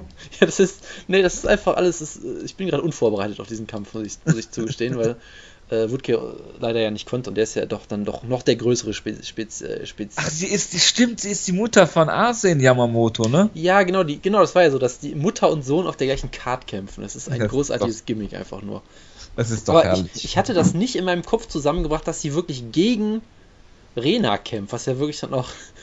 ich dachte, das wären zwei getrennt. Ähm, oh Mann, ey, ich bin gerade vollkommen fertig mit der Welt. ich merk schon. Gut, machen wir mal weiter. Ich wüsste darum. Ja, äh, Mirko Krokop kämpft gegen Jun Man Jung. Wie, wie äh, Morbo ja sagen würde, Mirko Flipovic. Das ist ein, ein großartiger Evergreen, auch noch Ausgabe 3 oder irgendwie sowas. Ja, und Jun Man Jung, äh, der legendäre südkoreanische Kämpfer hier, der äh, gegen Mighty Mo per Neckcrank verloren hat bei, bei, bei Road FC. Großartig. Ja, ja, ja, stimmt. stimmt also der Rekord bei Topology ist einfach nur geil, weil der hat äh, einen Rekord von 3 und 2 und wenn du das durchliest, so Upcoming Bout gegen Krokop, dann ein Cancelled Bout gegen Aori Gele, was so ein dicker Chinese ist, den, den Road FC pushen will aktuell, weil sie ja nach China gehen. Der nur dafür bekannt ist, dass er auf Gegner nach, nach dem Sieg einfach weiter einschlägt. Dann verloren gegen, gegen Mighty Mo per äh, Head, steht hier einfach nur, Submission Head. äh, und davor hat er einen Kampf gegen Mighty Mo, hätte er damals schon haben sollen, der wurde abgesagt. Das, das sind so seine letzten paar Kämpfe, das ist großartig. Ähm, und er sollte mal gegen Dennis Stoinic ja, kämpfen. Genau, das ist auch großartig. Also wirklich eine illustre Karriere, kann man sagen. Ähm, oh ja. Und da gab es ja auch diesen, diesen tollen Tweet, wo sie den Kampf announced haben, wenn du den Kampf irgendwie, wenn du dies von Twitter dir hast übersetzen lassen, stand da irgendwie, ist this a Setup oder so. Also ich könnte man könnte ihm zustimmen, das ist ein Setup-Kampf für äh, Yun Mang Jung natürlich, weil äh, wird hier Krokop ganz klar besiegen und wird dann, naja, also Krokop wird ihn hier vermutlich äh, per Decision besiegen in einem absolut furchtbaren Kampf und ich freue mich wahnsinnig drauf. Ja, der Nummer 44 Heavyweight der Welt gegen den Nummer 9 Heavyweight aus Südkorea. Ich muss natürlich dann für Yun Man Jung sein, das ist ja ganz klar. Selbstverständlich. Ja, und der nächste, der es nächste wird Kampf immer besser, ja. Ist dann äh, äh, Katsuyuki Fujita, ja. Der Eisenschädel. Japanische, japanische Legende, der fast mal Fedor ausgenockt hat bei Pride damals. Der ehemalige IWGP Heavyweight Champion. genau. Gegen äh, Baruto Kaito. Gegen den Balten. Baruto, ja. Genau, den baltischen Sumo-Ringer, ne? Die Nummer 948 Pound Japan. ja, das Sagt das, natürlich, das sind so die Statistiken, die man haben will. Ja, also das ist großartig. Also, Sehe, was du an dieser Seite findest. Ja, es ist, ist toll, oder? Ich, das Geburtstag muss ich auch noch machen. Genau, und Fujita ist äh, nicht gerankt ja, im Heavyweight ist, äh, Worldwide. Wie alt ist der jetzt? 45? Tippe ich einfach mal. Ähm, ja. 6, ja, 45. Wird bald 46. Wunderbar. Ja, reicht doch. Ähm, ja, also Fujita ist halt, also ich, ich könnte eine halbe Stunde über Fujita einfach nur reden, ich werde es jetzt lassen. Bild bei, ja, das Bild bei, ich auch gerade. Das sieht Todd Duffy-eske aus. Das Tolle ist halt, der Typ ist, glaube ich, ein olympischer Goldmedaillengewinner, den er da gerade aus, aus, ausnockt. Das wird immer besser. Also Fujita, ähm, lest euch diesen Artikel auf Cracked äh, durch, The Worst Life Ever, The Story of Kazuki Fujita's Skull oder irgendwie das, werden die nochmal verlinken. Achso, ähm, ja, den kenne ich sogar. Legendär, Fujita ist einfach ein absoluter Pionier in Japan, legendäre Karriere, einfach nur absurd ohne Ende, was mit ihm alles passiert ist. Ähm, und jetzt wurde halt von Ryzen aus der Versenkung geholt, um brutal ausgenockt zu werden im letzten Kampf gegen ein gegen ihr bestes Talent, was sie haben, Jiri Prochatzka, was halt ein furchtbarer Kampf war. Und jetzt denken sie halt, okay, jetzt müssen wir ihn angemessen bucken, jetzt stellen wir gegen den Balten, den Sumo-Ringer, der wunderbare Tra Trainingsvideos gezeigt hat, wo er drei Japaner äh, trägt und damit über, mit ihnen über den Strand läuft und watschelt, so Frank Mir-esque, den Hügel hoch, nur am Strand halt. ja. Ähm, also, Baruto, das war eins der Highlights eigentlich von Ryzen 1, wie er P Peter Arzt besiegt hat in diesem großartigen Kampf, in diesem tollen Trainingsvideo, wo er unter einem Wasserfall steht und diese, diese, äh, äh diese Karate-Schläge macht, äh, immer diese abwechselnden, das ist einfach großartig. Baruto muss man einfach lieben. Er ist einfach ein riesiger Hype um ihn, weil er einfach so kultig ist. Einfach, einfach nur, dass er einfach Balte heißt, so dass das ein offizieller Kampfname ist, ist schon großartig und da könnte ich auch ewig zu reden, aber machen wir es kurz. Er wird Kazuki Fujita. Äh, ich habe echt gesagt, keine Ahnung, wie der Kampf läuft, weil Fujita ist alt und vollkommen kaputt, aber er konnte mal ein bisschen kämpfen und Baruto äh, nicht, eigentlich. Nicht. Ja. Und deshalb wird der Kampf großartig. Das kann man einfach so festhalten, glaube ich. Ja. Das klingt auf jeden Fall sehr spannend. Kommen wir mal zu einem wirklich guten Kampf. 300, 500, 403 Pfund hat er gewogen. Ja, ist doch ein wunderbares Kampfgewicht. Ja, ja, ja, ja. Ja gut, in Japan gibt es ja keine Gewichtsklassen, ist ja klar. Äh, in dem Kampf wirklich nicht, nee. Es heißt übrigens Andy Suver. Andy was, Sauer kämpft hier, ja. Andy Suver. Ja, gegen Darren Cruikshank. Ich hoffe an dieser Stelle einfach nur eins, dass Darren Cruikshank diesen geilen Porno-Schnurrbart wieder hat. Hast du den mal gesehen? Ja, der absolut, ist äh, legendär. Absolut großartig und Sie haben den Kampf wunderbar gebuckt. Andy Sauer, Suver, Verzeihung, ja, ja hat, macht er ähm, ist seinem Nickname The Destroyer äh, gut nachgekommen, hat nämlich äh, Ginozzo komplett zerstört. Ja, Wut, Ginozzo. Wutges, Never den, forget. Den, den Cosplay-Kickboxer, der Shinji Aoki mal legendär besiegt In einem legendären Kampf, genau. der hier bei Schlagkraft auch genau. immer erwähnt werden muss. Und, und Sua hat sich halt gedacht, hey, ich bin äh, ziemlich alt, 33, habe eine Kickbox-Karriere, legendäre hinter mir und ich fange jetzt einfach mal mit 33 an, MMA zu kämpfen in Japan, weil warum halt nicht? Hat das halt Weil gegen. Cruikshank wahrscheinlich mit ihm stehen wird. Hat das halt gegen einen Kickboxer zuerst gemacht, was ja auch Sinn macht, hat den Kampf sogar, glaube ich, zu Boden genommen und ihn am Boden sogar gefinisht. Das war also eigentlich, eigentlich ein wunderbarer, wunderbares Debüt von ihm. War auch ein äh, Cosplay von ihm sozusagen. Genau, genau, er hat einen, einen Groundfighter gecosplayt, das ist eine wunderbare Referenz. Und möchte ihn, Cook, möchte ihn logischerweise da besiegen, wo er stark ist. Cruikshank hat Man halt ja gesehen, er hat sich ja auch in dem äh, Aoki-Kampf äh, auf die Mixed Rules verlassen und dann in der MMA-Runde ausgenockt. Das ist eine faszinierende Parallele, die du gerade aufziehst, ja. ja. Und Cruikshank ist so jemand, der ist eigentlich ein ziemlich guter Actionkämpfer, der halt in der UFC nicht mehr ganz gut genug war aber halt jemand, der. Ja, hat gegen Paul Felder verloren, das ist eigentlich immer ein gutes Zeichen dafür, dass es nicht mehr gut genug ist. Wunderbar unterhaltsames Kickboxen, wenn auch nicht unbedingt immer das Beste, hat durchaus auch einen Ringer-Hintergrund, hat Shinny, Shinny Yasaki. Was ist das denn? Wo hast du das denn ausgegraben?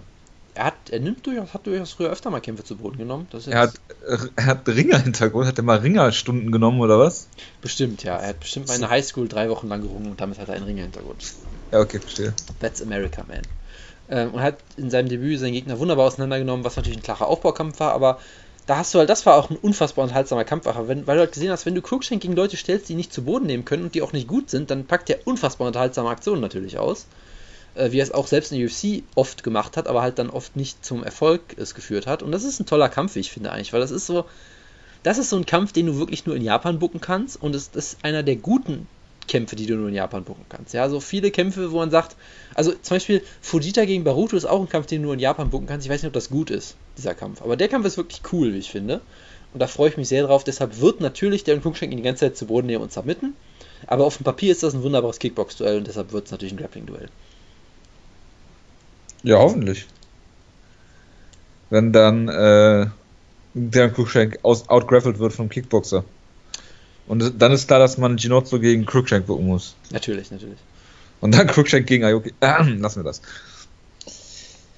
Gut, müssen wir über Asen Yamamoto reden? Also Asen Yamamoto halt äh, wird hier äh, seine Mutter vorantreten und hier kämpfen. Das ist natürlich ein großartiges Gimmick, einfach nur er ist jemand, der, ich glaube, er möchte bei den Olympischen Spielen 2020 antreten oder so, ist halt noch unfassbar jung, hat sich in seinem Debüt gar nicht so schlecht geschlagen und ist halt wieder so ein typischer Ryzen-Kampf. Äh, Ringer gegen Kickboxer und äh, vermutlich wird Asiamoto wieder verlieren, weil es ist Japan und er wird, immer wenn jemand vielversprechend ist, wird er einfach zu sehr gepusht und wird verlieren. Das wird sicherlich sehr unterhaltsam.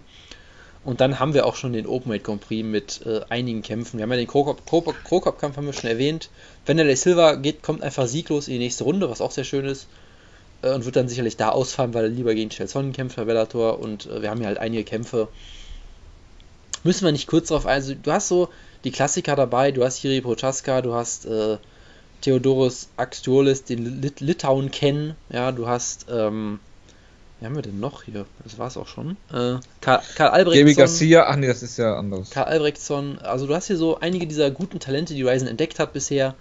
Und sie kämpfen natürlich nicht in der ersten Runde gegeneinander, was natürlich sinnvoll ist. Und äh, ja, also mir, hat, mir haben diese, diese, dieser erste Grand Prix hat mir schon sehr gut gefallen, muss ich sagen, weil es war sehr unterhaltsam, sehr brutal und durchaus einige ziemlich gute Talente und ich glaube auch, dass das hier unterhaltsam werden könnte mit einigen schönen, schönen Finishes. Und ich bin mal gespannt, wer hier gewinnt. Da muss man jetzt aber auch nicht groß drüber reden. Ich bin sicher, Prochaska wird gewinnen.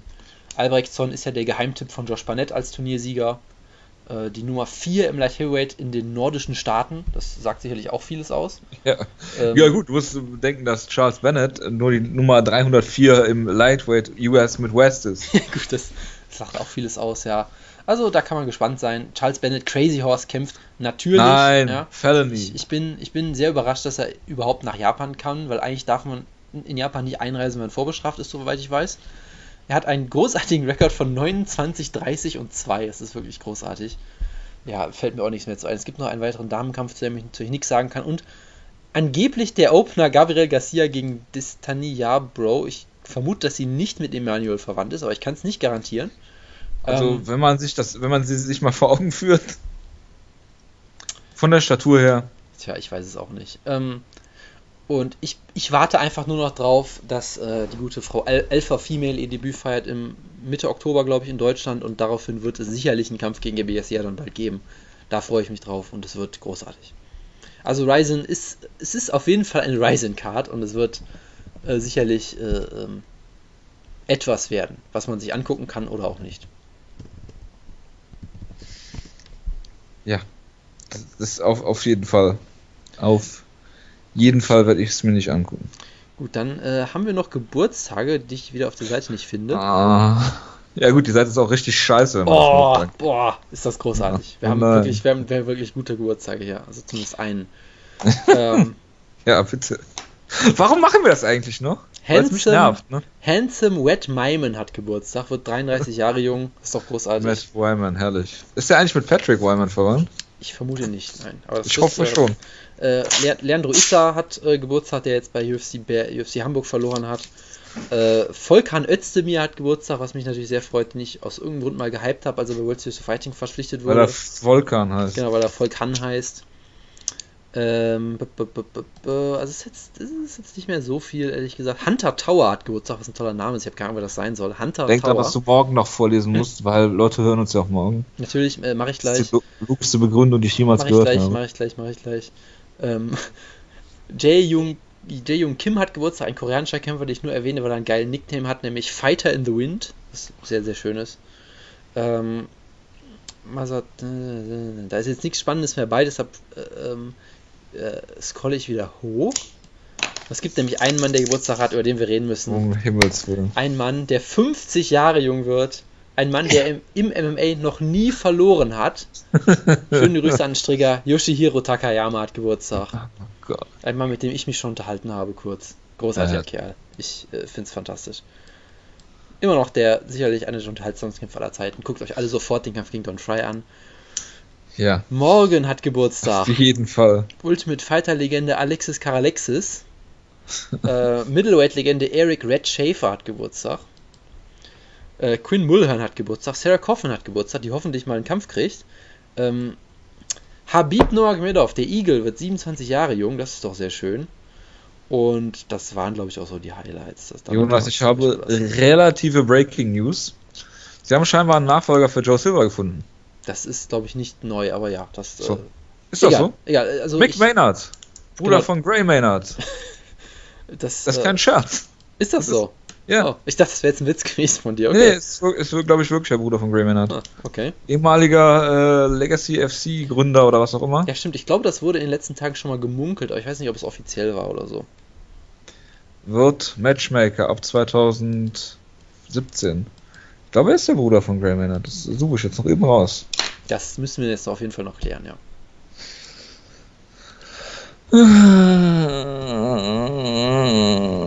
Gray Maynard versus Nick Diaz? Nein, das möchte ich mir nicht nochmal angucken.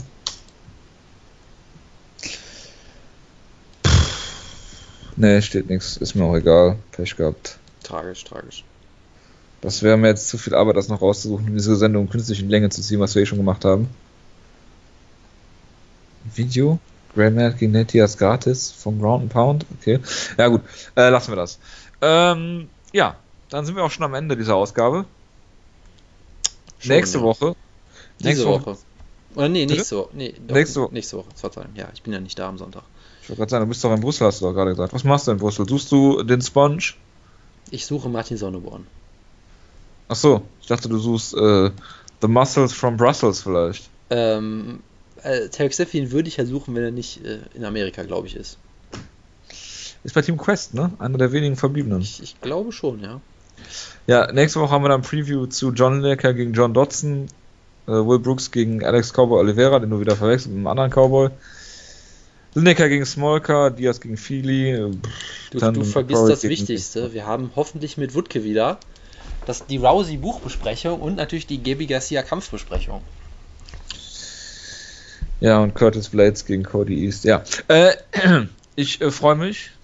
Äh, es hat mir äh, Spaß gemacht, Jonas. Äh, wir hören uns nächste Woche wieder. In alter Frische, hoffentlich mit Wutke. Äh, gute Besserung nochmal an der Stelle, auch wenn er es natürlich nicht hören wird. Ähm, bis dahin, schreibt Feedback. Macht's gut. Ciao, ciao. Ciao, ciao. Mua.